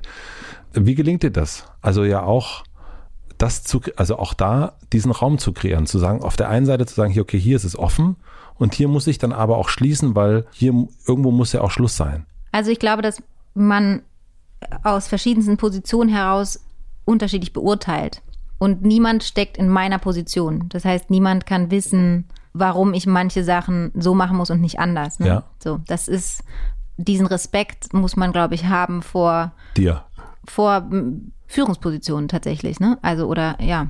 Und das finde ich ist, das ist aber was, das, und aber generell vor Positionen, egal ob Führung oder nicht. Also ich glaube, grundsätzlich hat jeder seine eigene Perspektive und es gibt Bereiche, da muss man sich, glaube ich, öffnen und es gibt Bereiche, da muss man zubleiben, damit man handlungsfähig bleibt. Das ist ein Lernen.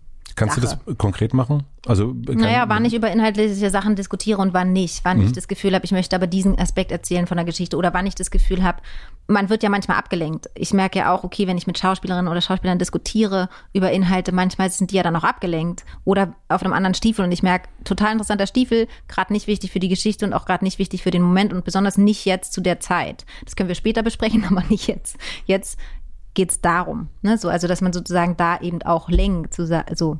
oder gerade wenn man ein gesprächsoffenes Set führt, so verstehe ich es ja auch. Dass ja, das ist, heißt es ja. nicht, dass ich die ganze Zeit von allen Seiten aus jeder Position heraus am Set gerne darüber sprechen möchte, warum ich was wie mache. Weil man ist natürlich auch, also einen Drehtag zu stemmen, ist eine unglaubliche Aufgabe. Man hat eine unglaubliche Verantwortung. Das ist ein ganz großer Kraftakt. Ich bin ein großer Freund da auch von, wie soll ich sagen, auch ich bin dann nicht für alle erreichbar. So, das, das geht gar nicht. Das könnte ich nicht leisten. So. Aber wie vermittelst du das? Also das sind ja zwei Sachen. Das eine, es geht ja um Klarheit, die du haben musst. Du musst ja die ganze Ja. Zeit genau wissen, Genau. ja oder Absolut, nein. ja. Und wie vermittelst du das, dass auch alle Bescheid wissen, nee, heute nicht oder hier jetzt, okay, ich habe alle gehört, aber jetzt bin ich Also dran. erstmal geht es darum, was für ein Team hat man überhaupt schon dabei. Das ist also was für Menschen. Lass uns einmal einmal eher einmal noch eher einsteigen, die Klarheit. Wie kommst du zu deiner Klarheit? Naja, indem ich mich mit dem Metier befasse und mit dem Moment und dass ich weiß, was ich will und warum ich glaube, der Moment ist richtig für die Geschichte und muss so sein und nicht anders. Ist das Intuition dann? Es ist eine Mischung, glaube ich. Ich kann das nicht runterbrechen auf Intuition. Ich glaube, es ist eine Mischung. Es ist eine Mischung von einem langen Weg, den ich vorher schon gegangen bin und auch im Moment kann ich ja trotzdem auch inspiriert sein. Ne? Manchmal merkt man ja, okay, das funktioniert nicht oder das stimmt nicht. Und dann sieht man es erst lebendig. Also ich kann, das ist eine Mischung tatsächlich, ja. Okay, und dann geht's weiter ins Team. Und manchmal ist es auch eine fehlerhafte Mischung, ne? Also es kann, ich bin ja auch nicht immer, also du siehst dann im Schnitt, oh, okay, jetzt ähm, das muss man doch nochmal verändern oder die Richtung wäre richtiger gewesen oder so, ne? Also die Übersicht habe ich jetzt auch nicht immer. Ähm, und dann geht's ins Team, ja. Das ist ähm, einfach, ich habe einfach von Anfang an ein wahnsinnig gutes Team an meiner Seite gehabt, tatsächlich auch einfach Profis auf ihrem Gebiet und die meisten, die gut arbeiten, die kennen das ja auch so. Das heißt, du hast danach entschieden, wenn du mit Leuten arbeitest, sind die Profis oder nicht? Das habe ich gar nicht entschieden, sondern meine Produzenten. Und ähm, die stellen, haben mir von Anfang an so ein Team zusammengestellt, von dem sie wissen, dass das, das ist tatsächlich eine gemeinsame Überzeugung von, wie man arbeiten möchte und was für ein Set man schaffen möchte und was für eine Arbeitsatmosphäre. Ja, aber das hört sich, also ich verstehe einfach nicht, wie, wie ihr das hinkriegt. Weil das ist ja so ein, jeder hat ja über sowas Arbeitsatmosphäre. Wenn ich dieses Wort höre, dann ist das äh, für mich vielleicht das Homeoffice und für dich ist es vielleicht das Großraumbüro. Jeder hat ja eine komplett andere, Bei mir sind es geteilte Werte, okay. Aber wie weißt du, dass die da sind? Also bei so einem 50, weil man die 100, Leute kennt. okay. Du kennst dann die Die Beleuchterin. meisten. Naja, mh, nee, aber viele kennt man schon. Genau. So. Aber zum Beispiel jetzt arbeite ich mit Donny, die kenne ich auch schon. Ja. Und gibt es dann, aber gibt es Vielleicht auch eine Art, den man Menschen begegnet Ja. und auch dann sagt. Also ich würde tatsächlich auch sagen, das möchte ich nicht. Also man kann sich ja auch äußern. ne? Man kann es ja auch einfach besprechen. Aber zum Beispiel meinen Regieassistenten, der ist von Anfang an dabei. Mhm. Und den kenne ich auch schon lange davor aus ähm, also Filmen, wo ich Schauspielerin war. Das heißt, wir kennen uns sehr gut und er weiß sehr gut, was ich brauche. Ne? So. Und man muss es tatsächlich auch vermitteln können, was brauche ich, um so zu funktionieren, was ist das, was ich möchte. Das wür- würde ich einfach ganz klar besprechen. hat sich das verändert über die drei Filme, die du Auf jeden hast? Fall. Immer lernen. Also ich lerne die ganze Zeit. Aber ich glaube, das war das erste Mal, als ich SMS für dich gemacht habe, war es so, ich hatte, habe ich jetzt auch, aber es war natürlich ein Metier, was ich kannte. Ich kannte die Abläufe, ich kenne das Feld, auf dem ich mich bewege. Ganz viele Bereiche von diesem Filmemachen kannte ich gar nicht. War ein totales Neuland für mich. Und da hatte ich wirklich Menschen an meiner Seite, die erstens menschlich und auch arbeitswerttechnisch mm, Gleichgesinnte sind und dann die mich einfach in die Hand genommen haben, mir das tatsächlich beigebracht haben. Also ich habe, ich habe, glaube ich, keine Angst zu fragen und etwas nicht zu wissen. Ich habe gar keine Sorge zu sagen, boah, keine Ahnung, was heißt denn das? Was muss man, wie funktioniert denn das? Und dann wird mir das von diesen Profis gezeigt, was es alles für Möglichkeiten gibt und ich sage dann, okay, und ich möchte diese. Ich glaube, die stimmt. Und ich weiß es manchmal alles gar nicht vorher.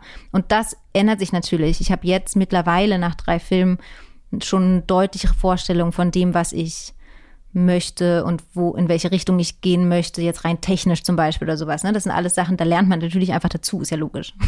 Und jetzt sind wir mal ganz kurz in so einem Leadership-Seminar. Also du bist die äh, Leadership-Pin. Mhm. Ähm, und äh, du teilst mit, was äh, am Anfang, was du jetzt gelernt hast, was nicht funktioniert. Was würdest du dann sagen? Also wo du bei SMS für dich noch gedacht hast, ah, so macht man das und dann hast du aber über die Arbeit gelernt, nee, so darf man das eigentlich nicht machen? Hm. Äh, zu genau wissen, was ich will. Mhm. Tatsächlich. Ja. Also ähm, gerade was, also den Moment schon zu doll aus mir her selbst heraus gedacht haben. Ich muss offen bleiben, weil ich, also gerade wenn es ums Schauspielen geht, ich muss offen bleiben für das, was die Schau die Leute, die es gerade interpretieren, reinbringen, für ihre Intuition. Sonst mache ich die zu und dann kriege ich es nicht mehr durch. Ja. So, weil ich transportiere es in dem Moment nicht. Das ist nicht meine Aufgabe gerade. Ja. Ich muss ihnen eigentlich den Boden bereiten, damit sie es transportieren können. Das finde ich einen großen Unterschied. Ja, und ähm, man kann nicht alles wissen. Einfach keine Angst davor haben, Sachen nicht zu wissen. Ich glaube, und dann zu fragen. Es ist nicht meine Aufgabe, alles zu wissen, es ist meine Aufgabe zu entscheiden, nachdem ich beraten wurde. Und hast du Rituale, die dir helfen vor dem Dreh oder nach dem Dreh, um dir so in so einem Klarheitsmodus dich wieder reinzukriegen? Oder auch vielleicht in den Spannungsmodus? Also ich bin eher in der Situation, aus dem Spannungsmodus rauszukommen, Rituale zu haben, um abschalten zu können. Es geht, und da habe ich keine Rituale, aber ganz klare Mantra. Ich arbeite gar nicht am Wochenende. Gar nicht. Ich gucke mir auch keine Muster an. Das geht nicht. Dazu bin ich. Keine was? Muster. Ähm, man, das Material, was man gedreht hat, das gibt es dann als Muster sozusagen. Dann kann man sich das alles nochmal angucken, was man gedreht hat. Das machen viele. Einmal sich die Muster angucken, dann zu gucken, was kann man noch verändern. Also das mache ich alles gar nicht mehr, weil ich tatsächlich, ich tauche ganz doll ein und dann muss ich aufhören. so. Und tatsächlich dumpfe, also beim, bei SMS für dich habe ich tatsächlich durchs geseppt oder sowas. Oder im, dass man sich so ganz kleine Zonen schafft, wo man ganz blöde, stupide Sachen macht, wie Handy-App spielen oder so ein Zeugs. Kommt sehr selten vor dann, weil man wirklich nicht so viel Zeit hat, aber genau. Und halt wirklich, Wochenende wird nicht gearbeitet. Also das, das Wichtigste ist, ähm, weil es so ein umfassender Beruf ist und gerade wenn ich auch noch spiele, bin ich ja die Regie kommt meistens ein bisschen später als die Schauspieler ins Set, aber wenn ich spiele, bin ich wirklich sehr, sehr lange am Set.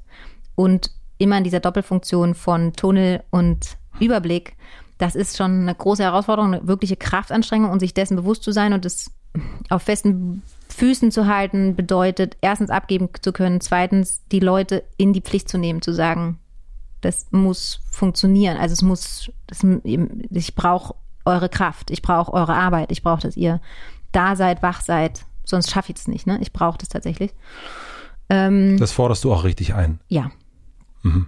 Das meinte ich. Mit, äh, was sagst du den Leuten? Weil das ist ja auch. Ja, ohne sie schaffe ich es tatsächlich. Also es ist nicht möglich. Auch, ja. Aber genau, das ist ja auch etwas, das meine ich, das, manchmal merkt man das ja nicht. Manchmal denkt man, ach, warum guckt er denn heute so? Kenne ich auch so, ne? Warum ist er denn? Und aber dieses klare Ansprechen und zu sagen, so, so sieht's aus und das brauche ich von euch. Also da eine Klarheit reinbringen, nicht nur. Also das mache ich bestimmt nicht immer gut so, das wechselt dann auch immer, ne? Und, und es gibt einfach tatsächlich, und das, das sage ich zum Beispiel, um wieder zu auf meinen Assistenten zurückzukommen, auch ihm das gibt einfach Tage, da bin ich nicht gut mit sowas, weil ich emotional von der Figur so eingenommen bin oder was leisten muss, emotional zu spielen, da kann ich nicht mehr gut kommunizieren. Das ist tatsächlich eine Fähigkeit, die, die müsste ich in meiner anderen Position leisten können, kann ich aber aufgrund der Anforderungen der anderen Position, die ich auch noch zu erfüllen habe, heute nicht. Das sage ich dann tatsächlich. Das, oder ich gehe dann auch hin und sage, es tut mir leid, dass ich da so, also ja, man muss einfach irgendwie im Gespräch bleiben.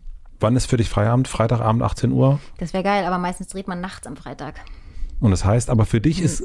Samstag früh um fünf. Samstag früh um fünf, aber es ist vollkommen, also egal wer dich anruft. Es ruft mich keiner an. Es ruft dich niemand ich an. Ich würde auch niemanden anrufen am Wochenende tatsächlich. Also es muss wirklich die Hütte brennen. Es muss wirklich die Hütte brennen oder es muss abgesprochen sein. Und seit wann machst du das? Seit wann traust du dir das zu machen? Erlaubst vielleicht ich glaube, auch? von Anfang an.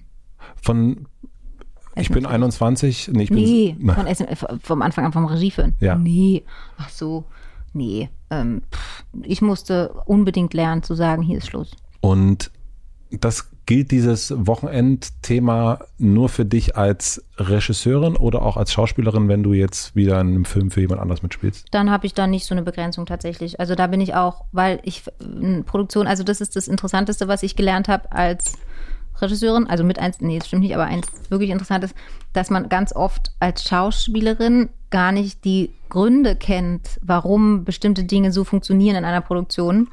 Und da bin ich tatsächlich viel bereiter, mich einzufügen in die Produktionsnotwendigkeiten in dem Job.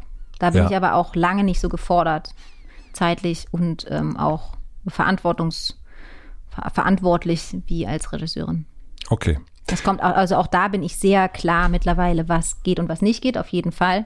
Das finde ich auch wichtig, weil sonst kann ich einfach nicht so arbeiten, wie ich das möchte oder die Qualität machen, die ich möchte oder die ich mir wünsche oder die ich bringen möchte. Aber genau, da muss man dann einfach im Austausch bleiben. Wir haben ja schon jetzt gerade über das Thema Pause gesprochen, also Wochenende raus sein, weil eben zu viel. Und als ich mir so deine Sachen angeguckt habe, die du auch in den letzten Jahren gemacht hast, ist mir dann so, habe ich gesehen, okay, zwischen 2016 und 2019 äh, hat die Hürde richtig ordentlich gebrannt. Also Richtig. da äh, gab es drei Filme, äh, die du selbst gedreht hast und also Regie geführt hast und die Hauptrolle gespielt hast. SMS, Ach so. ähm, haben wir Sweethearts. 2015 gedreht, ja. Mhm. Okay, ah, na dann. Der kam 2016 dann ist es nicht ganz so schlimm. Äh, dann gab es die Aber kleine Hexe. Äh, genau, kleine Hexe, Sweethearts, perfekte Geheimnis und Fuck you Goethe. wunderschön war der Ritt. War Fuck you Goethe auch dabei? Frage Goethe 2 war noch dabei, Ja. genau. Genau. Und dann hast du Anfang 2020 hast du einen Post auf Instagram gemacht und hast geschrieben, das letzte Jahr war voller Leben, Herausforderungen, Verlust, Erfahrung, Erfolgen und Liebe und viel Arbeit. In 2020 möchte ich viel zu Hause sein, Zeit mit den Menschen verbringen, die mich durch das Leben begleiten, in Ruhe, kreativ sein und entspannt neue Schritte gehen. Wann hast du gemerkt, dass es viel zu viel ist? Und woran hast du das gemerkt? Wenn man auf Sachen, die das Leben einem vor die Füße wirft, die man nicht geplant hat, nicht mehr reagieren kann, dann ist es zu viel.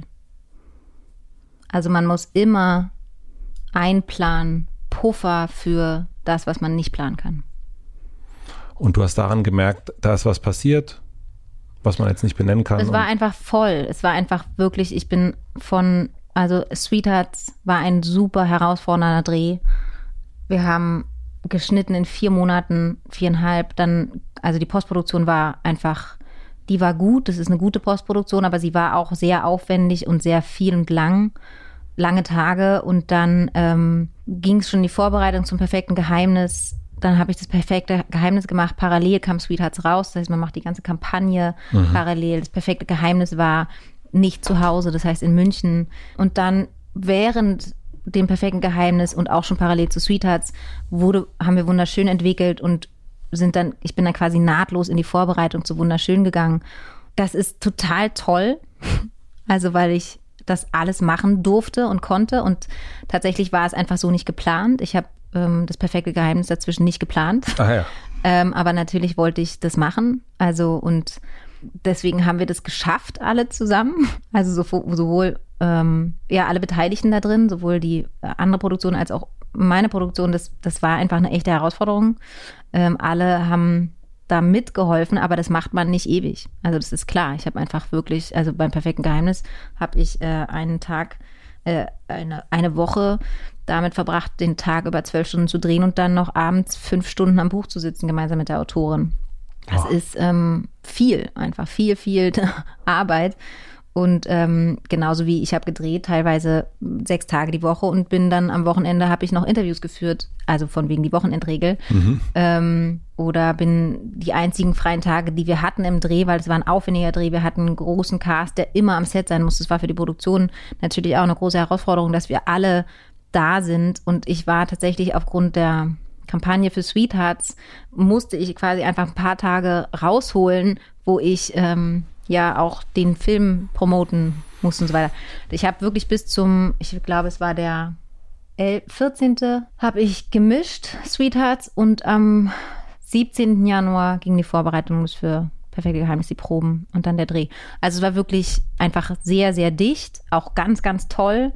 Aber das macht das, danach muss man dann einfach eine Pause machen, ist ja klar. Mhm, wenn ich das, also wenn ich dich, jetzt habe ich mich ja mehr mit dir beschäftigt, aber vorher sozusagen immer nur so, ah, Caro Herford, äh, mh, erfolgreich, erfolgreich, erfolgreich und sehr selbstbestimmt und hier macht sie den eigenen Film und hier, da spielt sie damit und sehr erfolgreich mit all den Dingen, die sie so macht. Und das Erfolg wird ja auch immer finde ich zumindest so mit im, ja, da macht jemand, also ist jemand erfolgreich mit dem, was er macht und das wirkte auf mich immer sehr selbstbestimmt. Und ich habe in der Vorbereitung jetzt ein Interview gehört, was du mit äh, Steven Gätchen geführt hast oder er mit dir. Mhm. Und da geht es um ein Körperteil, was du liebst und was du benennen sollst. Und du sagst eigentlich, dass du das Körperteil äh, mehr Zuwendung schenken möchtest, was du vernachlässigt hast, nämlich deine Füße. Ja. Weil du so ganz oft in hochhackigen Schuhen unterwegs sein musstest und rumstehen musstest und ja, äh, dann müssen ist dann muss man in Anführungszeichen machen, aber ja. Mhm. Und ich habe mich gefragt, und das hast du erst auch schon, haben wir schon darüber geredet, über dieses Narrativ, was von einem erwartet wird. Und ich habe mich gefragt, wie sich dieses Selbstbild von dem, was ich jetzt vielleicht von dir hatte, die macht so ihr Ding und entscheidet, was sie, was sie so macht, zu dem Selbstbild, was du von dir selber hattest, wie das, wie sich das unterschieden hat. Also über Erfolg mache ich mir, glaube ich, nicht so viele Gedanken tatsächlich. Daran nehme ich mich einfach jetzt nicht so wahr, ob ich jetzt erfolgreich bin oder nicht. Oder besser gesagt, die Frage ist, ab wann empfinde ich mich als erfolgreich? Das ist ja die Frage. Also, ja, ich glaube, das definiere ich vielleicht ein bisschen anders. Ich meinte das, also lass uns gerne über, was deine Definition von Erfolg ist. Das müssen wir gar nicht machen. Ich wollte nur sagen, was Fremdbestimmung, äh, Fremdwahrnehmung und Eigenwahrnehmung ist, so habe ich es jetzt verstanden. Nee, mir ging es eher um, um die Frage, also so, man nimmt von außen jemanden wahr, als die Person macht komplett ihr Ding. Und was ich aber erst so ein bisschen rausgehört habe, oder auch in diesem Gespräch mit, mit Steven, ist eher so, nee, äh, ich mache auch ganz viele Sachen, weil ich denke, ich muss die machen. Das ist ja auch wunderschön, das Thema. Ähm, und aus diesen Sachen schälst du dich so langsam raus. Und deswegen, äh, die Frage ging eher dahin, was hast du, wie hast du, warum hast du gedacht, dass du mitmachen musst? Oder dass du Sachen machen musst? Naja, ich bin halt so groß geworden. Ich glaube, so werden wir geprägt, wie ich schon gesagt habe. Also ich glaube nicht, dass die Grundgeste, in der wir aufwachsen, doof gesagt gesellschaftlich, ist ja immer so ein blöder Ausdruck, aber dass man gefragt wird, was ist das, was du speziell, was dich ausmacht, was du kannst, was du möchtest. Sondern es ist ja schon eher der Anspruch da, in etwas reinzupassen, sei es der Bildungshorizont, sei es ein Körperbild, was auch immer. Hm? Also etwas zu bedienen, was von einem Maßstab zu bedienen, der von außen gesetzt wird. Das ist, glaube ich, das, in dem wir alle sozialisiert sind, in dieser Geste. Ja in der bin ich auch sozialisiert, ganz einfach. Ähm, und immer selbstbestimmter darin zu werden und zu sagen, ich mache das, was für mich richtig ist. Und ich entwickle meinen eigenen Maßstab. Das ist was, das lerne ich, würde sagen, ab seit Anfang 20 immer noch und immer wieder. Und finde ich auch einen total schönen Lernweg tatsächlich. Und würde Seit du Anfang 20 bist? bist. Ja. Mhm. ja. Und ich glaube, dass wenn man es schafft, damit früher zu beginnen, dann hat man mehr vom Leben. Wie lernst du das jetzt gerade? Naja, also ich glaube, man ganz viele Dinge, die, in denen man sich aussetzt, die merkt man gar nicht, dass man sich den aussetzt, weil man, weil es für einen total selbstverständlich ist. Und sozusagen in Frage zu stellen, mache ich das eigentlich aus mir heraus oder mache ich das, weil ich denke, ich muss es tun? Erstmal sich diese Frage zu trauen, dauert, glaube ich, eine Weile. Dann diese Fra Frage, also das nach außen hin zu vertreten, dauert eine Weile. Und dann gibt es einfach Sachen, die jeder hat ja seinen Rucksack dabei, den zu entpacken und neu zu packen, dauert einfach eine Weile. Und wie machst du das? Mm, ich lasse mich coachen in allen Lebensbereichen, beruflich, privat, alles. Finde ich sehr sinnvoll. Von Profis, die das können. Kommunikation, genauso wie ich mich mit dem Hund coachen lasse. Ich lasse mir mich wahnsinnig gerne von Experten an die Hand nehmen in ihren Bereichen. Ich finde das super. Und was hat der, also der Coach oder die Coachin beigebracht, wie man aufhört, versuchen es allen recht zu machen? Das kann man nicht allgemein beantworten. Das ist eine sehr individuelle Frage, glaube ich, und das ist für jeden anders. Es kommt ja darauf an, was man selber denkt, was man leisten soll oder muss oder keine Ahnung oder überhaupt erstmal rauszufinden, was will ich eigentlich in diesem ganzen Wirrwarr von, ja, vom Leben, ne? Was ist das eigentlich? Wo geht man da hin und wie sortiere ich mich da auch immer wieder neu? Was ist eigentlich, also wir stehen ja immer mal wieder vor Entscheidungen im Leben. Gehe ich jetzt in diese Richtung oder gehe ich in die Richtung? Ne? Traue ich mich das? Warum traue ich mich eigentlich nicht? Oder möchte es eigentlich oder denke ich, das ist gut für irgendwas oder bin ich das oder nicht? Und ich finde tatsächlich total erstrebenswert und ich merke immer mehr, wie schön es ist, sich selbst darin zu entdecken und eben, was ich schon gesagt habe, was mein Feuer wirklich anzündet, weil ich die Dinge, die ich tue, ganz anders tun kann tatsächlich. Das ist eine ganz andere Kraft. Ich nenne es mal ein Beispiel. Das ist, betrifft jetzt tatsächlich wunderschön und auch mal wieder Nora, die auch, ähm, deswegen sage ich, sie hat mich so beeinflusst oder hat tatsächlich auch die Einstellung zu mir selbst verändert. Ich zum Beispiel habe mich extrem Körperdruck ausgesetzt. Ich bin damit groß geworden, dass man eine bestimmte Körperform zu erfüllen hat, dass man so und so aussehen muss. Das und das stimmt nicht an mir. Ich habe in den Spiegel geguckt und habe nicht mich gesehen und meinen Körper, sondern erstens war es wahnsinnig wichtig, schon mal. Das ist ja schon mal die, das, die erste Stufe, dass es so eine große Rolle einnimmt im Leben. Und dann war sofort eine Schablone drüber, was stimmt und was nicht stimmt. Ne? Immer schon eine Abweichung, die man gesehen hat. Ähm, das war kein Blick auf mich individuell, sondern auf etwas ähm, Normiertes. Und dann habe ich unglaublich viel Lebenszeit damit verschwendet oder verbracht, an etwas anderes anzupassen, was ich von mir aus heraus gar nicht bin, war so, was sozusagen nicht da ist. Ohne mich zu fragen, ob ich das, ob mir das gut tut, ob mich das irgendwo hin, ob mir das Spaß macht, ob ich daran eine, was das, was das ist für mich, außer Anstrengung und also es war meistens so, dass wenn ich auf dem Laufband saß oder an irgendwelchen Trainingsanstalten, dass ich auf die Uhr geguckt habe und mich einfach furchtbar gelangweilt habe tatsächlich.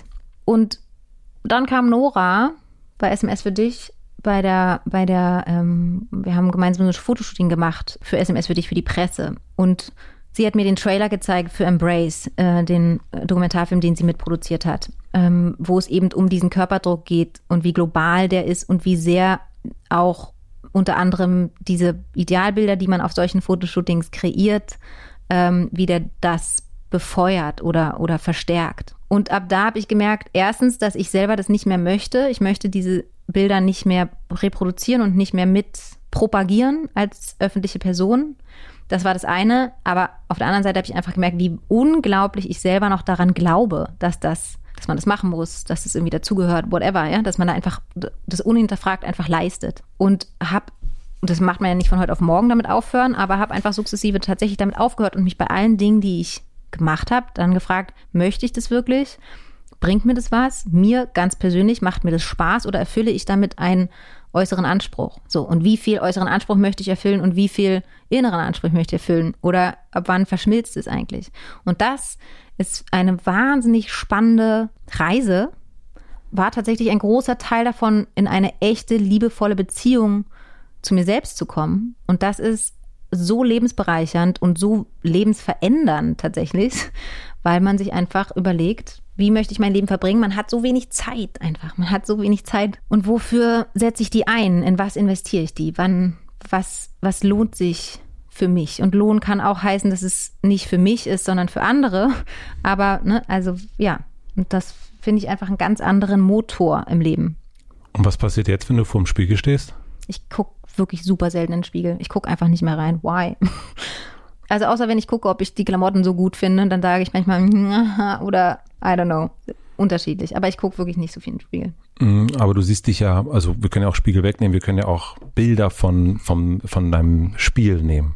Dann gucke ich aufs Spiel. Ich gucke auf den Inhalt. Ich gucke meistens auf den Inhalt. Wie hast du das geschafft? Also was? Einfach unfokussiert.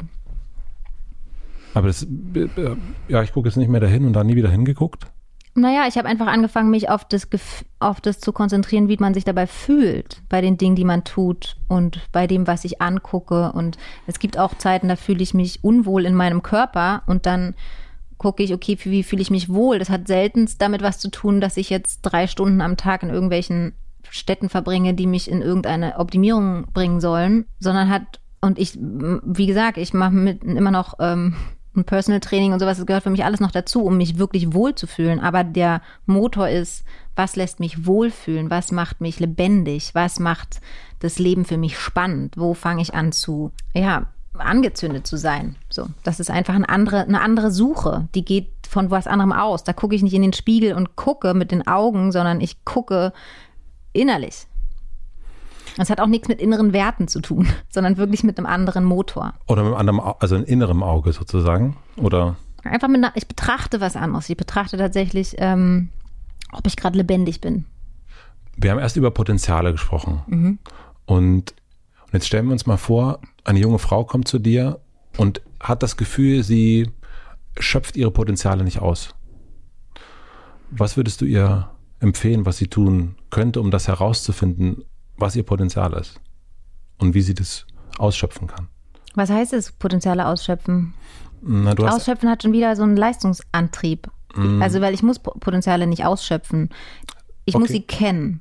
Die Frage ist, was ist mein, also weil Potenzial ist schon wieder so, das hat schon wieder, da muss man vorsichtig sein, tatsächlich im Begriff, finde ich. Potenzial heißt nicht, das könnte ich leisten. Sondern? Was ist meine ganz individuelle Kraft? Losgelöst davon, was man zur Verfügung stellen könnte oder, oder sollte, sondern einfach, was ist, also nur, nur feststellen, was ist meine Kraft. Genau, was ist das, was ich, was mich ausmacht, wo ich aufblühe. Tatsächlich muss das nichts Produktives für außen sein. Es kann, ne, so. Also, das wird automatisch was Produktives für außen sein. Das ist ja immer, das kommt immer mit einher, dann so. Aber tatsächlich würde ich raten, sich damit auseinanderzusetzen und da auf die Suche zu gehen. Ein reines, man merkt es. Wo penne ich ein? Wo werde ich taub? Und wo werde ich wach? Und das ist der, die beste Anleitung, glaube ich, sich selber kennenzulernen. Also, was ist es, wo ich wach werde innerlich? Wo, wo wache ich auf? Wo höre ich richtig zu? Wo fange ich an, dass es in mir kribbelt? Ähm, wo gehe ich gerne hin? Was fällt mir leicht? Wo merke ich nicht, wie die Zeit vergeht? Also, das heißt, wenn du auf dem Sofa sitzt und äh, eine Serie anfängst und nicht aufhören kannst und die Nacht durchguckst, dann weißt du, ah, irgendwas hat mich da angerührt. Auf jeden Fall. Mhm zum Beispiel. Oder ein Buch, irgendwas fixt mich an. Oder ja, was schmeckt mir? ne? Also. Und bist du dann, wenn, wenn du merkst, dass du einpennst, also geht es mir manchmal, dass ich dann denke, oh, jetzt wäre ich aber echt müde. Und ich denke aber manchmal, ach, ich, aber man muss schon jetzt, das muss man jetzt schon auch machen. Ja, das ist Quatsch. Das genau diesen, dieses, das muss man jetzt schon machen, würde ich so schnell wie möglich über Bord werfen. Wirklich so schnell wie möglich loswerden also außer man hat einen wirklich guten Grund für sich, für seine eigene Lebensplanung, dass ich sage, in meinem Leben möchte, gehört es für mich dazu, dass ich diesen Bereich, und da muss man sich ziemlich genau überlegen, warum brauche ich das, dass das für mich in meinem Leben dazu gehört, dass ich diesen Bereich mit integriere. Ich würde mir wirklich sehr genau Gedanken darüber machen, wofür investiere ich mich, meine Kraft und meine Lebenszeit und wofür nicht. Also das sind einfach wichtige Fragen. Das sind sehr wichtige ja. Fragen. Okay, also die, äh, der Rat an diese junge Frau wäre einfach zu sagen, wo pennst du ein und wo bleibst du, bist du ja, wach. Ja, mhm. auf jeden Fall. Man merkt einfach innerlich, wo man anfängt zu glühen. Das ist der Punkt. Oder man merkt es nicht, noch interessanter, und dann sollte man anfangen hinzugucken. Reinzufühlen, okay, wo merke ich, boah, da geht's los. Ganz simpel. Ich merke, hm, warte. ähm, ich merke, bei welchen Büchern macht es mir wirklich Spaß, das zu lesen. Bin ich dabei? Bei welchen die, die fallen mir schwer, wieder in die Hand zu nehmen. Dann höre ich in der Zeit ein bisschen auf zu lesen. Und so, sind so einfach Merkmale. Ähm, was sind eigentlich die Sachen, wenn ich jetzt so wirklich überlege, worauf habe ich Bock, wenn ich jetzt so ganz viel Zeit hätte, was ist das, wo ich, was, was mich so richtig, wo ich das Gefühl habe, wenn ich jetzt ganz viel Freizeit hätte, was ist das, wo ich hingehen würde? Nachdem ich das geschafft habe, was man machen muss, den Sport, den, den ganzen Schedule, den man so denkt, den man erfüllen muss. Und wenn man dann noch zwei Stunden hätte, wo gehe ich dann hin? Was mache ich dann? Gehe ich dann zum Pferd oder mache ich einen Spieleabend oder gehe ich puzzeln oder was ist es mhm. eigentlich? Und was? da nett und ehrlich mit sich zu werden. Und bist du jetzt da, dass du dir das, dass du sagst, ich habe keinen Bock mehr auf hochhackige Schuhe? Oh, ich mag hochhackige Schuhe. Ich ziehe die auch immer wieder gerne an, tatsächlich. Okay. Nicht mehr so lange, weil sie mir schnell wehtun und ich merke schneller, wenn mir was wehtut. Ich übergehe mich nicht mehr so doll ähm, das total und kümmere mich darum, dass mir nicht mehr so viel so wehtut. Und dann hört man, zum Beispiel trage ich gar keine Jeans mehr. Finde ich total anstrengend. Ist mir einfach alles viel zu eng. Was soll der Scheiß? Also, so, also ich merke einfach, ich, ich merke auch zum Beispiel, wenn ich so an Klamotten hänge und es muss irgendwie gemütlich sein für mich. Mhm. Ähm, so Zeugs. Ähm, ich muss mich einfach wohlfühlen dabei. Dieses Wohlfühlding, meinen Wohlfühlfaktor erhöhen. Und das heißt nicht in Egoismus zu verfallen. Das ist wirklich, mein Wohlfühlfaktor hängt nicht davon ab, wie viel ich für mich selbst tun kann die ganze Zeit, ähm, das meine ich damit nicht. Ne? Das kann man ja verwechseln. Aber ich fühle mich auch dann wohl, wenn ich in Verbindung zu meiner Gemeinschaft bin. Ist ja logisch. Dieses Aussteigen jetzt so ein bisschen, also dieses, diesen Post, den ich erst vorgelesen habe, Anfang 2020, Jetzt hat die Pandemie ja auch noch mal ein bisschen äh, geholfen dabei, ähm, dass du da so rausgehen kannst. Vorher, so hast du es ja auch gesagt, die Termine kamen nacheinander und das eine war vorbei, der nächste ging direkt los. Wie hat sich deine Kreativität verändert, wenn die aus einer Freiheit, aus einem freien Feld entsteht, äh, im Gegensatz zu einem Druck, ich muss jetzt, dann geht's ja schon los, jetzt muss ich noch schnell. Aber das schreiben. war da auch nicht so. Also doch, teilweise schon. Ich funktioniere ganz gut manchmal unter Druck, unter Zeitdruck. Also es war früher schon so, dass wenn ich zum Beispiel eine Arbeit geschrieben habe für die Uni oder für, für die Schule, dann habe ich das sehr gerne die Nacht davor bis morgens um fünf gemacht. Mhm. Das, äh, das mache ich gerne mal tatsächlich. Das heißt für mich nicht unbedingt, dass ich so nicht funktioniere. Es ist einfach anders tatsächlich. Momentan finde ich es sehr schön, Zeit zu haben für die Buchentwicklung. Wobei ähm, das ja jetzt auch ein Film war, der sozusagen ungeplant dazwischen kam. ich bemühe mich einfach tatsächlich, wenn da was ist, wofür ich mich entscheide und sage, das möchte ich gerne machen, dann ähm, da den Spaß dran zu behalten. Gerade bei dem nächsten Projekt, das ist ganz schön, merke ich richtig, das wird ein Projekt, wo man einfach gucken kann, worauf hat man Lust, äh, worauf hat man Lust? Also was, was für, was für Welten möchte ich da erschaffen? Weil es viel Freiraum lässt mhm. für genau das. Also einfach von der Geschichte. Und das finde ich total, äh, vom Genre, das finde ich wahnsinnig toll. Da ich, also da merke ich richtig, dass, da kann man jetzt so richtig mal gucken, hey, ähm, worauf haben wir gerade, was, was würde uns jetzt gerade Spaß machen zu entwickeln? Ja. So. Aber hat sich irgendwas, also in dieser, wenn du vorher so dennoch ja durchgerannt bist mhm. und jetzt ja, aber, mit, mit ja. so einem äh, anderthalb Jahre jetzt quasi, zumindest jetzt nichts gesehen, was da großartig bei dir rausgekommen ist, also im Sinne von Leistung ähm, und Druck und also und diese Freizeit, also man sagt ja immer, ah, eine Pause machen, ich möchte mal eine Pause machen und dann macht man eine Pause und die wenigsten Leute können dann eigentlich wirklich eine Pause machen, weil sie gar nicht gelernt haben, wie das geht, dann wirklich mal den, äh, den, äh, die Klamotte die Jeans auszuziehen und die Jogginghose anzuziehen oder das Kleid, ähm, das Gemütliche.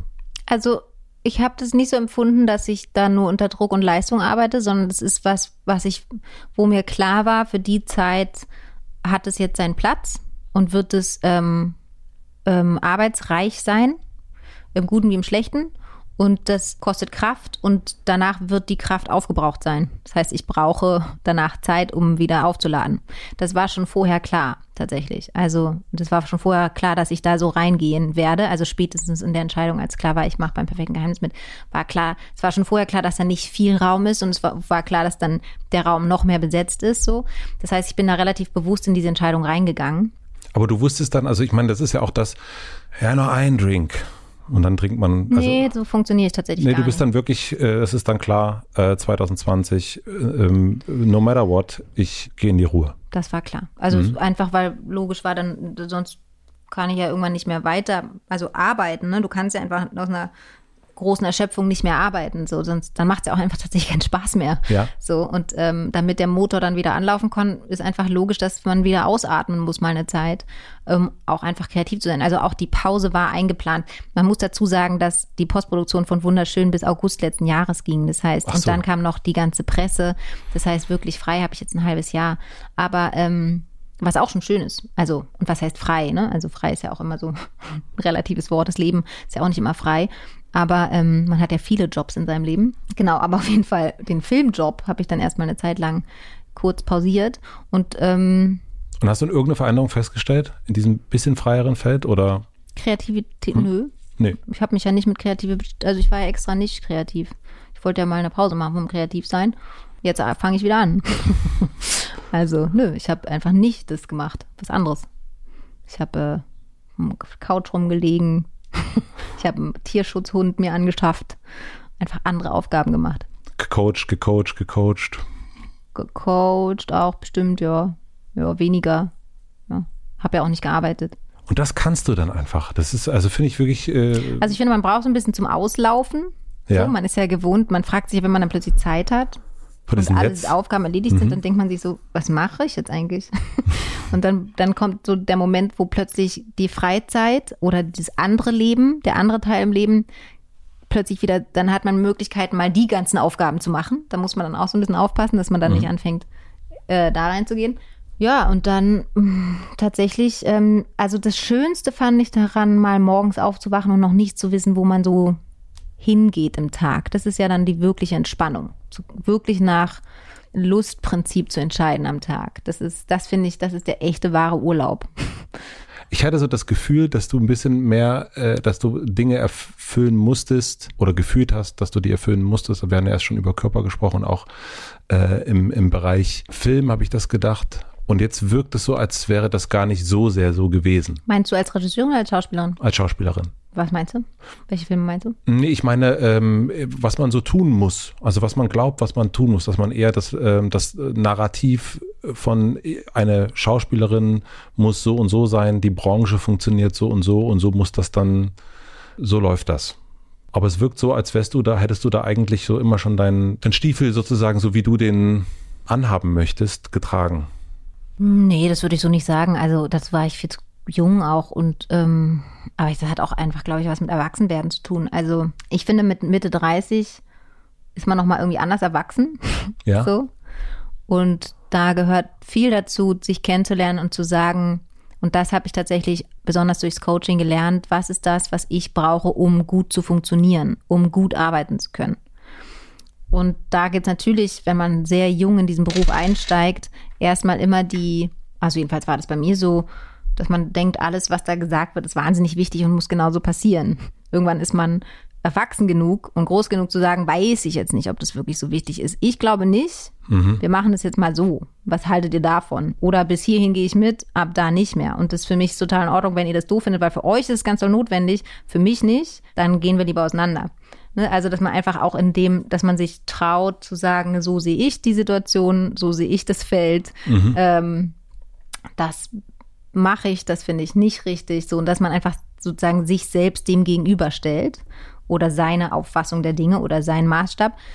Da wächst man ja rein mit dem Erwachsenwerden und auch mit der Erfahrung tatsächlich. Also das hat sich einfach über Jahre so entwickelt und es war bestimmt so, dass ich, ähm, als ich noch jünger war, ganz viel Sachen aber ich weiß nicht, ob das so auf die Filme zu beziehen ist oder inhaltlich, sondern eher auf Arbeitsprozesse tatsächlich. Da habe ich dann irgendwann gelernt zu sagen, also das möchte ich nicht mehr. Mein längster Drehtag zum Beispiel ging mal 23 Stunden. Mhm. Das würde ich natürlich einfach nicht mehr machen. Ne? So sowas alles. Das, das gehört einfach da zum, zum Profi-Werden auch dazu, habe ich das Gefühl, zu sagen, das ist richtig, das kann ich leisten, das nicht. So. Malst du dir so ein bisschen, also deine, hast du so eine, so eine, so eine Utopie im Kopf, wie du dir das Ganze so wünscht? Also wie auch so Drehs oder wie, wie, wie du arbeiten möchtest in Zukunft und wie gearbeitet werden soll? Hast du da, hast du da was im Kopf oder entwickelt sich das gerade? Also ich fände gut, wenn die Filmlandschaft in Deutschland integrativer wird auf sehr vielen Ebenen.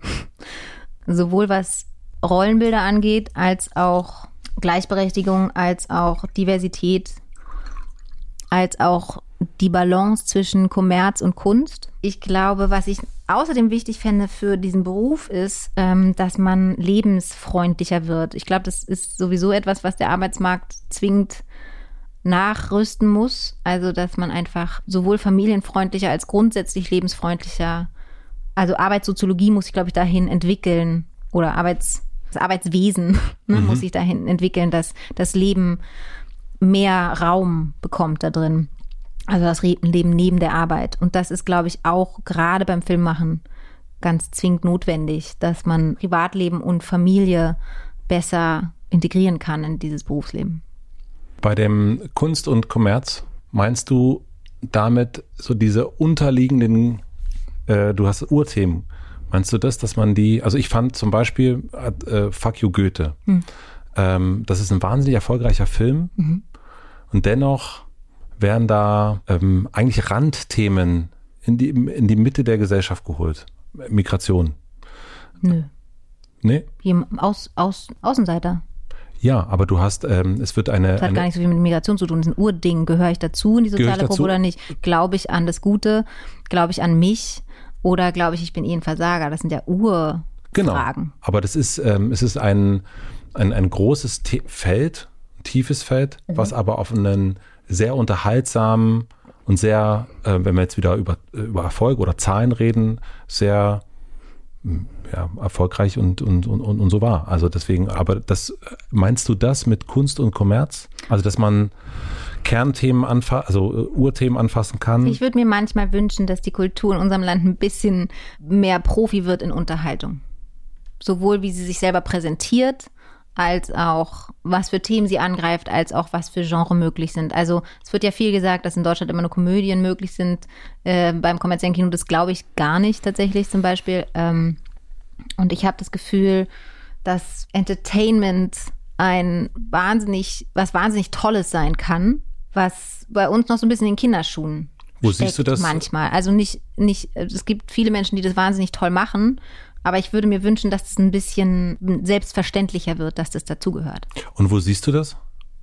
Entertainment. Diese Art von Unterhaltung? Hm, ich finde, dass, dass viele Vertreter in, in Hollywood das ganz gut drauf haben, die Mischung. Wer? Ähm, Reese Witherspoon zum Beispiel.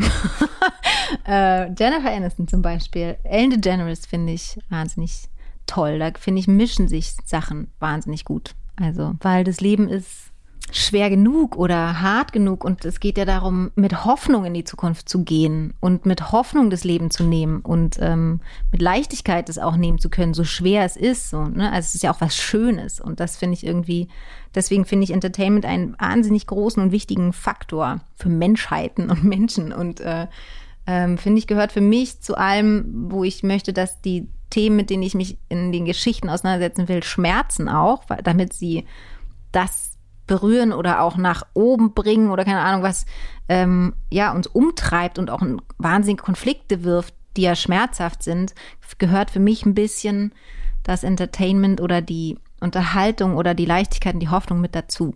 Wann erscheint wunderschön? Das ist eine sehr gute Frage. Ähm, äh, momentan ähm, ist er geplant für Dezember 2021. Okay. Es hängt natürlich von der pandemischen Situation ab, wie sie sich bis dahin entwickelt. Ich habe große Hoffnung äh, in die Impfung generell im Leben für die Welt global und aber auch und die pandemische Situation, aber auch fürs Kino. Vor mir sitzt die utopische Caroline Herford. ähm, du hast dir für 2021 vorgenommen, dich mehr mit konstruktivem Dialog zu beschäftigen. Wo habe ich denn das gesagt? Das hast du in einem, Wo hast du das denn her? Das, das hast habe ich nie gesagt. Das hast du, ich kann es dir vorspielen, das hast du gesagt bei Steven Gätchen. Was heißt das denn? Das heißt eigentlich, du hast, du hast gesagt, dass es, dass gerade nicht wirklich miteinander geredet wird. Dass, so. ähm, mhm. dass, dass Meinungen aufeinanderprallen.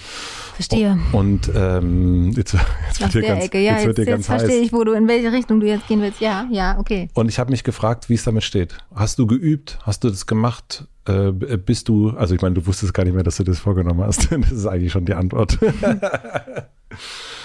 Nein, aber merkst du, dass du, also ich erlebe das hier häufiger in den letzten Monaten, dass vorsichtiger gesprochen wird. Ja, finde ich super. Vorsichtiger gesprochen, aber vor allen Dingen auch, was daraus gemacht werden könnte, welcher Shitstorm entstehen könnte, dass man irgendwo irgendetwas, um das Beispiel zu nennen, hat mir jemand jetzt äh, zu einer Folge äh, gesagt, ja, ich finde das alles richtig, was ich sage, aber ich habe Angst, dass das irgendwie out of context und mhm. so weiter und so fort. Und das erlebe ich häufiger äh, eben durch diese ganzen Stürmchen, die es in letzter Zeit gab. Und auch Leute, die sagen, nee, ich komme nicht zwei Stunden reden, da weiß ich nicht und es könnte ja sein, dass man da irgendwas sagt und so weiter und so fort. Ah, da kommen so viele Themen jetzt auf ein Feld. Ne? Also zum einen finde ich es extrem wichtig und gut, dass man die Dinge, die man sagt, überprüft und dass eine Vorsicht geboten ist im sich Meinung bilden um mal wieder auf Nora zu kommen, sie hat mir einen Artikel geschickt, aus der Zeit war es, glaube ich, dass das Privileg des Blickes und somit der Beurteilung ein demokratischeres geworden ist. Das heißt, wenn Macht, Ressource diverser verteilt wird, gerechter verteilt wird und Privilegien verteilt werden, dann eine bisher privilegierte Gruppe war gewohnt, Dinge beurteilen zu können, wird plötzlich zurückgeguckt auf sie und ebenfalls beurteilt. Das finde ich eine wichtige und gute Entwicklung und eine richtige Entwicklung. Jeder sollte sich, glaube ich, sehr bewusst sein über die eigenen Privilegien. Das ist das Wichtigste überhaupt. Und verantwortungsbewusst damit umgehen. Hm? Das glaube ich zum einen. Und es gibt ganz viele Bereiche, die ich nicht begreife oder nicht verstehe, weil ich sie nicht erlebe. Und das ist ein Privileg. Darüber kann ich nicht so viel sagen. So, das würde ich mir nicht anmaßen. Diese Demut zu haben, äh, sollte einem spätestens nach dem letzten Jahr wirklich deutlich sein, dass das eine der Grundaufgaben ist eines jeden Menschen in einer Gesellschaft.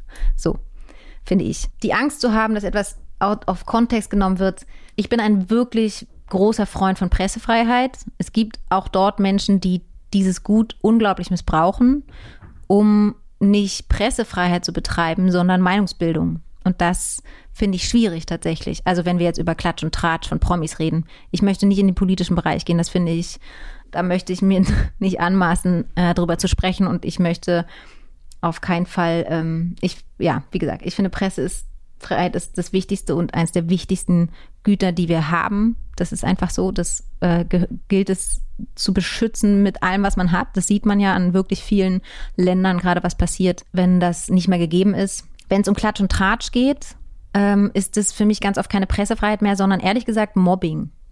Und das zu überprüfen, finde ich auch richtig. Und auch die Beteiligten, die dann ja Teil der Presse sind, die sowas mit schaffen, wirklich hart ans Gericht zu nehmen oder auch zu überprüfen, finde ich auch richtig tatsächlich. Also weil das, man muss man sich angucken, was ist Presse, also was ist Berichterstattung, ab wann ne, ist es Meinung und ähm, ab wann ist es Klatsch und Tratsch und Geschichten erzählen. Und da gehört aber auch dazu das Vertrauen in die Hörer, Leser, Seher, Zuschauer oder das es einem jedem klar sein muss, dass gerade wenn es um Yellow Press geht oder Klatsch und Tratsch oder etwas aus dem Kontext genommen wird, dass das immer zu überprüfen gilt. Ich muss halt immer meine Quellen überprüfen. Das ist ja auch etwas, was sehr deutlich geworden ist in den letzten, im letzten Jahr, wie wichtig es ist, in diesem Informationszeitalter, in dem wir leben, zu gucken, woher kommt meine Quelle? Was ist das? Wer hat das gesagt? Ist es eine Yellow Press oder ist es ein, ein Pressehaus, wo wirklich hoch ausgebildete Journalisten arbeiten? Ähm, und so weiter, ne, die auch rechtlichen Strukturen unterliegen oder ist es das völlig freie Internet, wo jeder schreiben kann, was er denkt und es muss überhaupt nichts mit Fakten zu tun haben, also einen Faktencheck zu machen und so weiter. Und das gilt auch für alle Aussagen, die ich quasi mache und in welchem Kontext ich mache, dass man natürlich immer mit Vorsicht auch hört. Ne? Also das ist einfach so. Ich glaube, das muss man tun. Man muss die Dinge überprüfen, sowohl mich selbst was ich sage, als auch wie ich höre. Ja. Ich finde, das ist einfach etwas geworden, was dazugehört. Und ja, ich glaube, dass zwei Stunden über Dinge in der Öffentlichkeit sprechen, ist immer auch ein Wagnis, logisch. Äh, ich weiß jetzt auch nicht, ob ich das immer so wahnsinnig mag. Ich, man wird in als öffentliche Person wahnsinnig oft gefragt, zu irgendwas eine Meinung zu haben. Und ich habe ja nicht zu allem eine Meinung. Also kann ich auch gar nicht, kann ich mir gar nicht anmaßen. Das sage ich dann aber tatsächlich auch einfach so. Also, und ich, ich bin ja auch, und das gehört vielleicht auch dazu, ein lernfähiger Mensch. Also, ne, ich weiß ja nicht alles, kann ja gar nicht woher, woher. Und wenn ich quasi ins Fettnäpfchen getreten bin oder etwas Blödes gesagt habe oder in einem Bereich unvorsichtig war oder mir eine Meinung über etwas gebildet haben, wo, habe, wo ich eigentlich zu wenig informiert bin, um wirklich sagen zu können, das sehe ich so ähm, und das finde ich so. Oder bis dato war meine Meinung so und in drei Wochen ist sie anders, weil dann haben sich zig Leute gemeldet, die gesagt haben, du hör zu, ich verstehe, warum du an dem Punkt bist. Ich wollte dir nur sagen, vielleicht nimmst du die und die Information auch noch mit rein, weil ich glaube, dann wird sich deine Meinung ändern. Das finde ich, das gehört ja auch dazu. Dialog ist eines der wichtigsten äh, Mittel in einer Demokratie und Gesellschaft, um sich auszutauschen, um Meinung zu bilden, um zu lernen und so weiter. Und da ist man ja auch, also ich darf ja auch da scheitern. Von daher ist es vielleicht auch eine Mutfrage zu sagen, ich traue es mich öffentlich auch mal mit einer Meinung zu scheitern. So. Bist du schon so mutig? Ich glaube, ich bin grundsätzlich eher vorsichtig. Also ich sage immer, dass ich über bestimmte Bereiche noch nicht genug weiß, um da wirklich was sagen zu können zu. Ich glaube, das ist grundsätzlich eher meine Haltung. Es gibt wenig Bereiche, wo ich sage, dazu habe ich eine ganz klare Meinung. Gibt's, aber so, und das, da habe ich, da habe ich gar keine Sorge tatsächlich. Da kann ich auch gerne scheitern oder gerne. Ne? Es gibt andere Bereiche, da bin ich ähm, unsicherer da jetzt wirklich schon mich öffentlich hinzustellen und das zu sagen. Ich bin, wie gesagt, durch solche Situationen wie jetzt hier ganz oft in der Situation, dass ich halt Sachen gefragt werde und auch nicht immer zu allem eine Antwort weiß. und ähm, das war doch jetzt nicht, aber ganz okay heute. Und auch noch nicht fertig bin mit meinen Gedanken so. Und dann geht man natürlich, wenn man offen bleiben möchte oder auch ein schönes Gespräch haben möchte, da offen rein. Und natürlich ist es was, was einen auch verletzbar macht. So, aber das ist ja auch das Schöne daran. Also ich möchte ja auch ähm, das ist ja das Schöne an einem Dialog und das ist ja auch das Schöne an so einer Situation, dass das oder das ist, glaube ich, das Schöne, also so würde es mir als Hörer gehen oder Hörerin, dass man eben ähm, an einem Prozess mit teilnimmt ne, und selber auf sich guckt und keine Ahnung, was ist es ja auch das, ähm, was es schön macht, dass Menschen sich auch verwundbar zeigen. So. Und nicht allwissend. Und nicht allwissend, genau. Es kann, also ja, den Anspruch habe ich jetzt eh nicht an mich, aber ja. Das wissen wir ja. ja. Das haben wir heute Da sage ich immer direkt, äh, direkt im, am Eingang, by the way. ich weiß nichts. Ich weiß nichts. Ich habe fürs Ende noch fünf schnelle Fragen. Ja. Als äh, Lernende Streberin. Ja. Äh, was lernst du gerade, was du noch nicht so gut kannst? Ähm, einen Tierschutzhund ähm, stabilisieren. Du musst nicht so schnell reden, ne? Du kannst auch also so. Einen Tierschutzhund stabilisieren. Was denken andere über dich, was vielleicht gar nicht stimmt? Das ist jetzt wirklich die Frage, ob ich weiß, was andere über mich denken. Ich habe ja irgendwann aufgehört, mir darüber Gedanken zu machen, was andere über mich denken, um ehrlich zu sein. Deswegen weiß ich es einfach nicht. Keine Ahnung. Gut. Was möchtest du gewesen sein? Ähm, was möchte ich gewesen sein? Wow.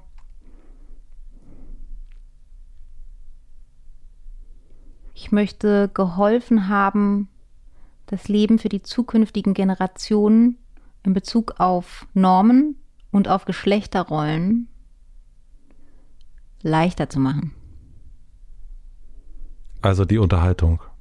Nee, ich möchte eine gute Führungsperson gewesen sein. Ich möchte eine starke Frau in der Öffentlichkeit gewesen sein, damit Frauen und Mädchen wissen, dass das geht. Ich möchte ein Mensch dabei sein, damit äh, man sieht, dass das geht. Frau, Frau. Mädchen, Junge. Alles. Alle. Du liest sehr viel, glaube ich. Nee, gar nicht. wirklich nicht. Wirklich nicht. Guck, das ist jemand, was jemand über mich denkt, was nicht stimmt. Ich lese nicht so viel. Wenn dann äh, Krimis, was haben wir vorhin gesagt? Krimi, Liebe, Krimi, Liebe oder Fakten. Okay. Hast du einen äh, Buchtipp, was die Menschen, die diesen Podcast jetzt gehört haben, lesen sollten? Also was, was mich in den letzten, ähm, da sind wir jetzt ein bisschen im Faktenbereich, ähm, wirklich inspiriert hat oder ähm, mir sehr gut getan hat zu lesen, war einmal Factfulness von Hans Rosling, weil es die ähm, negative Sicht auf die Welt, die finde ich momentan, in die man leicht verfällt. Jedenfalls war das, ging es mir so, dass ich ganz schön bedrückt war durch diese Lage der Welt, so, dass ich finde es einfach manchmal nicht so leicht auszuhalten, so, äh, wie was, ja, was für, für Un Wuchten ähm, auf der Welt so stattfinden. Das hat mir geholfen, die Welt ein bisschen mit anderen Augen zu betrachten oder vielleicht ein bisschen faktengerechter zu betrachten. Ich finde die Art und Weise, wie er schreibt, ein bisschen anstrengend, weil ich ihn ein bisschen äh, von oben herab empfinde, aber die Perspektive, die er aufmacht, die finde ich sehr, sehr hilfreich tatsächlich ähm, und die Menschheit erstmal als einen Erfolgsweg zu betrachten. Wobei ich auch finde, dass deutlich wird, welcher noch fehlt. Also welcher Schritt. Welcher fehlt noch? dass es menschlicher wird darin, dass es ein bisschen vom Leistungsprinzip weggeht, dass wir eine gute Gesellschaft werden. Ich glaube tatsächlich, dass, also und das ist bei ihm auch so, er misst sozusagen das, den Erfolg, um es so auszudrücken, oder sozusagen den, die Fähigkeit einer Gesellschaft an der Kindersterblichkeit. Also das heißt, die sind das ähm, schwächste Glied in der Kette. Ja. Und dieses Thema ist, glaube ich, also wo beginnt Gewalt gegenüber Kindern oder Gewalt, die wir erfahren schon in frühester Kindheit und was daraus für eine Gesellschaft erwächst und zwar was ist Gewalt und in welchen Formen, das finde ich ist für mich tatsächlich das wichtigste Thema, um die Gesellschaft in eine andere Form zu bringen, in der sie wieder zu einer, also wo wir bessere Fähigkeit haben zu sozialisieren. Das ist, glaube ich, notwendig, ähm, um die, um global, also einfach schon um, um das, die Klimakrise zu bewältigen. Aber ja, ähm, weites Feld, super spannend. Ein anderes Buch, was ich extrem gerne gelesen habe, war Gerd Kommer. Da geht es einfach um Finanzen. Und der hat mir ganz deutlich, dieses Buch hat mir ganz deutlich gemacht, ähm, da geht es zwar um Finanzen, aber das größte Kapital, da guckt, beschäftigt man sich ja, ne? Wie, wie, wie habe ich eigentlich Kapital im Alter und so weiter und so fort? Was sind Altersvorsorge? Geht viel um Altersvorsorge. Ähm, habe ich mich einfach mal mit auseinandergesetzt, fand ich äh, super. Äh, bin ich durch den Podcast von Moneypenny mit drauf gekommen. Wichtiges Thema. Was mich dabei total beeindruckt hat, war, ähm, dass es eben darum geht, dass das größte Kapital, was ich habe, ist meine Lebenszeit tatsächlich, die ich noch habe. Da geht es einmal ums Kapital, aber die Frage ist, wo möchte ich eigentlich landen? Und das ist natürlich, ja Fällt mir klar. direkt Geld aus der Hand. Ja, natürlich eine finanzielle Frage, aber eigentlich ist es gar nicht mal nur eine finanzielle Frage, genau wie du fragst, was willst du gewesen sein? Das gehört da so ein bisschen mit rein. Das heißt, wie viel Zeit habe ich jetzt eigentlich noch, um in was möchte ich investieren? Was ist mir wichtig für meinen Lebensweg bis dahin? Weil der ist ja gar nicht mehr unbegrenzt, der ist ja jetzt begrenzt, das wird einem ja dann deutlich. Und ähm, was möchte ich eigentlich mit dieser Zeit noch anfangen? Also wofür habe ich Zeit und wofür nicht mehr? Das finde ich eine wahnsinnig schöne Frage, die da für mich aufgetaucht ist. Ab wann hast du deine Zeit anders eingeschätzt? Äh, so ab seit so circa zwei Jahren, würde ich denken. Ja. Zwei, drei Jahren, sowas. Mhm. So, wenn es so in die Mitte 30 rutscht. Ja. Hast du das Gefühl, dass das was mit dem Alter zu tun hat und dann automatisch kommt? Oder ist das, wir reden nicht über Privates, aber oder kann das auch etwas, äh, können private Umstände damit zu tun Auf haben? jeden Fall auch ähm, Todesfälle, die man erlebt, finde ich ganz doll. Ja. Haben damit, also dass man einfach merkt, das Leben ist einfach endlich. Ja. Ähm, das hat auch was mit Alter zu tun, weil ich glaube, je älter man wird, desto mehr erlebt man diese Dinge. Ich habe auch schon in jungen Jahren Schicksalsschläge erlebt, die mich aber trotzdem nicht so umgetrieben haben. Also es war trotzdem so, dass ich ja gemerkt habe ähm, und auch an dem, also an sich selbst. Ich merke, dass man der Körper wird anders, ne? Also das ist einfach so tatsächlich. Ähm, ja, und alles, und man sieht auch natürlich, je älter man wird, wie neue Generationen kommen. Also so, also, und das finde ich beschäftigt, wirft einen auch natürlich in eine andere Rolle, ne? dass man so merkt, ah, ich bin gar nicht mehr so jung. Das merke ich auch am Set zum Beispiel, wenn ich, ich bin nicht, ich war immer die Jüngste, immer. Und bin ich einfach gar nicht mehr, mittlerweile auch Chefin. Und das ist tatsächlich, wenn dann so die neuen Generationen kommen von jüngeren Filmschaffenden oder auch wenn man sich fragt, was erzähle ich für Geschichten und für wen, da merkt man auch, okay, die junge, die jüngste Generation, ich weiß gar nicht, ob es mein Publikum ist, ne? Oder wie doll ist es noch mein Publikum? Oder was ist da die Geschichte, die man erzählen kann und ist man da an den dran oder kriegt man die überhaupt mit oder ne, was ist deren Geist, der sich vielleicht von meinem Geist unterscheidet, weil ich bin tatsächlich in einer anderen Lebensstufe und das finde ich total spannend. Leben, man wird ja einfach, wenn man älter ist, erfährt man einfach unterschiedlichste Lebensstufen und ich finde mit Mitte 30 hat man oder habe ich einfach die Erfahrung gemacht, verschiedenste Lebensstufen zu leben. Und das geht tatsächlich aber erst noch nicht mit zweien, sondern wahrscheinlich so mit vieren. Da merkt man, ah, okay, krass. Äh, es gibt einfach unterschiedliche Momente im Leben und ähm, die sind endlich. Diese Lebensstufe, also wir haben ja erst das Thema Le- Lebensthemen, das sind ja die großen und ich glaube, da das, das ist ja universell. Ja, also universeller. Ja. Und dann die Lebensstufen. Was sind die in Beziehung zu diesen Lebensthemen? Oder gibt es gar keine Beziehung? Ja, doch. Also die haben einfach sowas mit, mit allem Möglichen zu tun. Also an welchem Punkt stehe ich beruflich, an welchem Punkt stehe ich familiär, an welchem Punkt stehe ich mit Freundschaften, die schon lange gehen. ne? Also das ist einfach, Zeit bedeutet ja einfach, dass sich Dinge entwickeln und eine längere Zeit heißt eine längere Entwicklung. Das heißt, man hat einfach auch schon ein paar Dinge gesehen und erlebt und woanders, also sich entwickeln gesehen. So, Sind die Lebensstufen dann quasi der Blick auf die Lebensthemen? ja, genau. Also die Perspektive verändert sich aus in diesen Stufen. Das glaube ich auch. Genau. Okay. Durch die Lebenserfahrungen einfach, ganz blöd gesagt. Und noch eine ganz schnelle Frage zwischendrin. Gibt es ähm, Dinge, die du, für die du jetzt keine Zeit mehr aufbringst, weil du festgestellt hast, dass du sie verschwendest, aber vor nicht allzu langer Zeit vielleicht noch gemacht hast, weil du denkst, das ganz, muss man? ganz viel. Bestimmte Bücher lesen, bestimmte, äh, bestimmten Sportarten machen, äh, überhaupt so viel Sport treiben. Ich treibe jetzt auch sehr gern Sport, aber anders. Ähm, Du bist viel viel mehr, in dein, viel mehr in deiner Lust, oder? viel mehr. Ja. Extrem. Ähm, Treffen, Freundschaften, Arbeitsaufträge, Projekte. Ich würde einfach Projekte nicht mehr machen. Also ich bin stolz, froh über, um alle Projekte, die ich gemacht habe tatsächlich, aber mittlerweile ist es wirklich eine ganz andere Entscheidung, was man macht und was nicht. ist natürlich auch ein großes Privileg, aber, aber selbst nicht, selbst wenn es kein großes Privileg ist, glaube ich tatsächlich, ähm, ja, wo, wofür hat man da so Zeit und wofür nicht? Oder wie will ich meine freie Zeit dann verbringen und mit wem? Das, da, da wird, da werde ich tatsächlich sehr, ähm, also einfach immer mehr genauer. Zum letzten. Dinge aushalten würde ich auch nicht mehr so doll. Wenn ich merke, das ist nicht gut, dann gucke ich mir das schneller an und beende oder verändere es schneller. Wenn ich merke, ich komme in einen Aushaltungsmodus, früher hatte ich viel länger Sachen ausgehalten, die mir gar nicht mehr gut tun. Mittlerweile bin ich da relativ schnell geworden. Sieht man dir gerade auch an. Ja? Ja.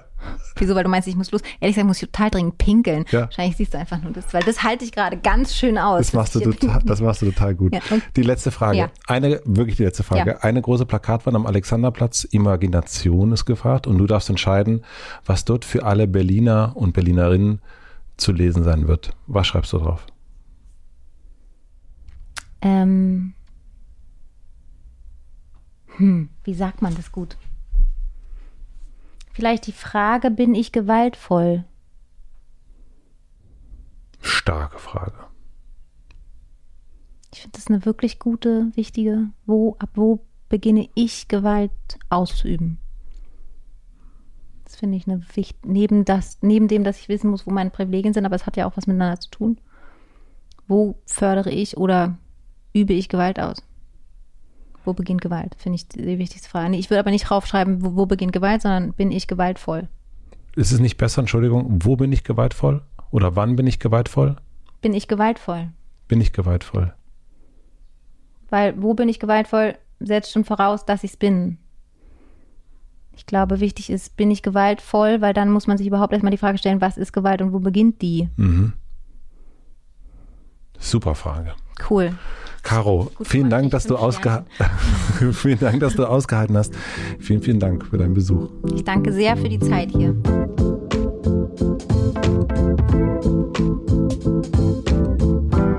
Das war Caroline Herford. Vielen, vielen herzlichen Dank fürs Zuhören.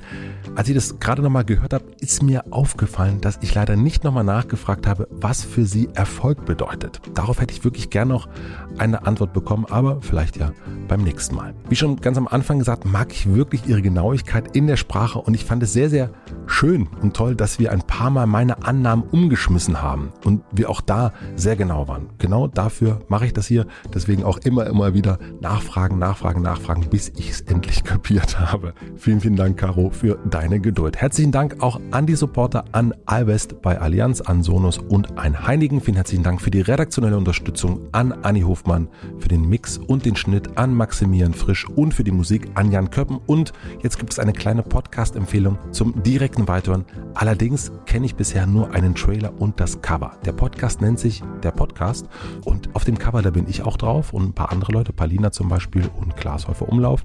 Und beim Trailer wird klar, da werden Podcasts nachgemacht oder vielleicht sogar eher verarscht. Hm.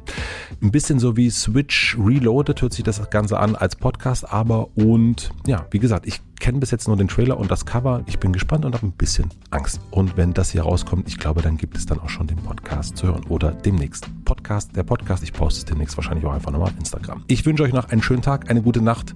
Wir hören uns hier wieder nächste Woche Mittwoch. Bis dahin, bleibt gesund. Euer Matze.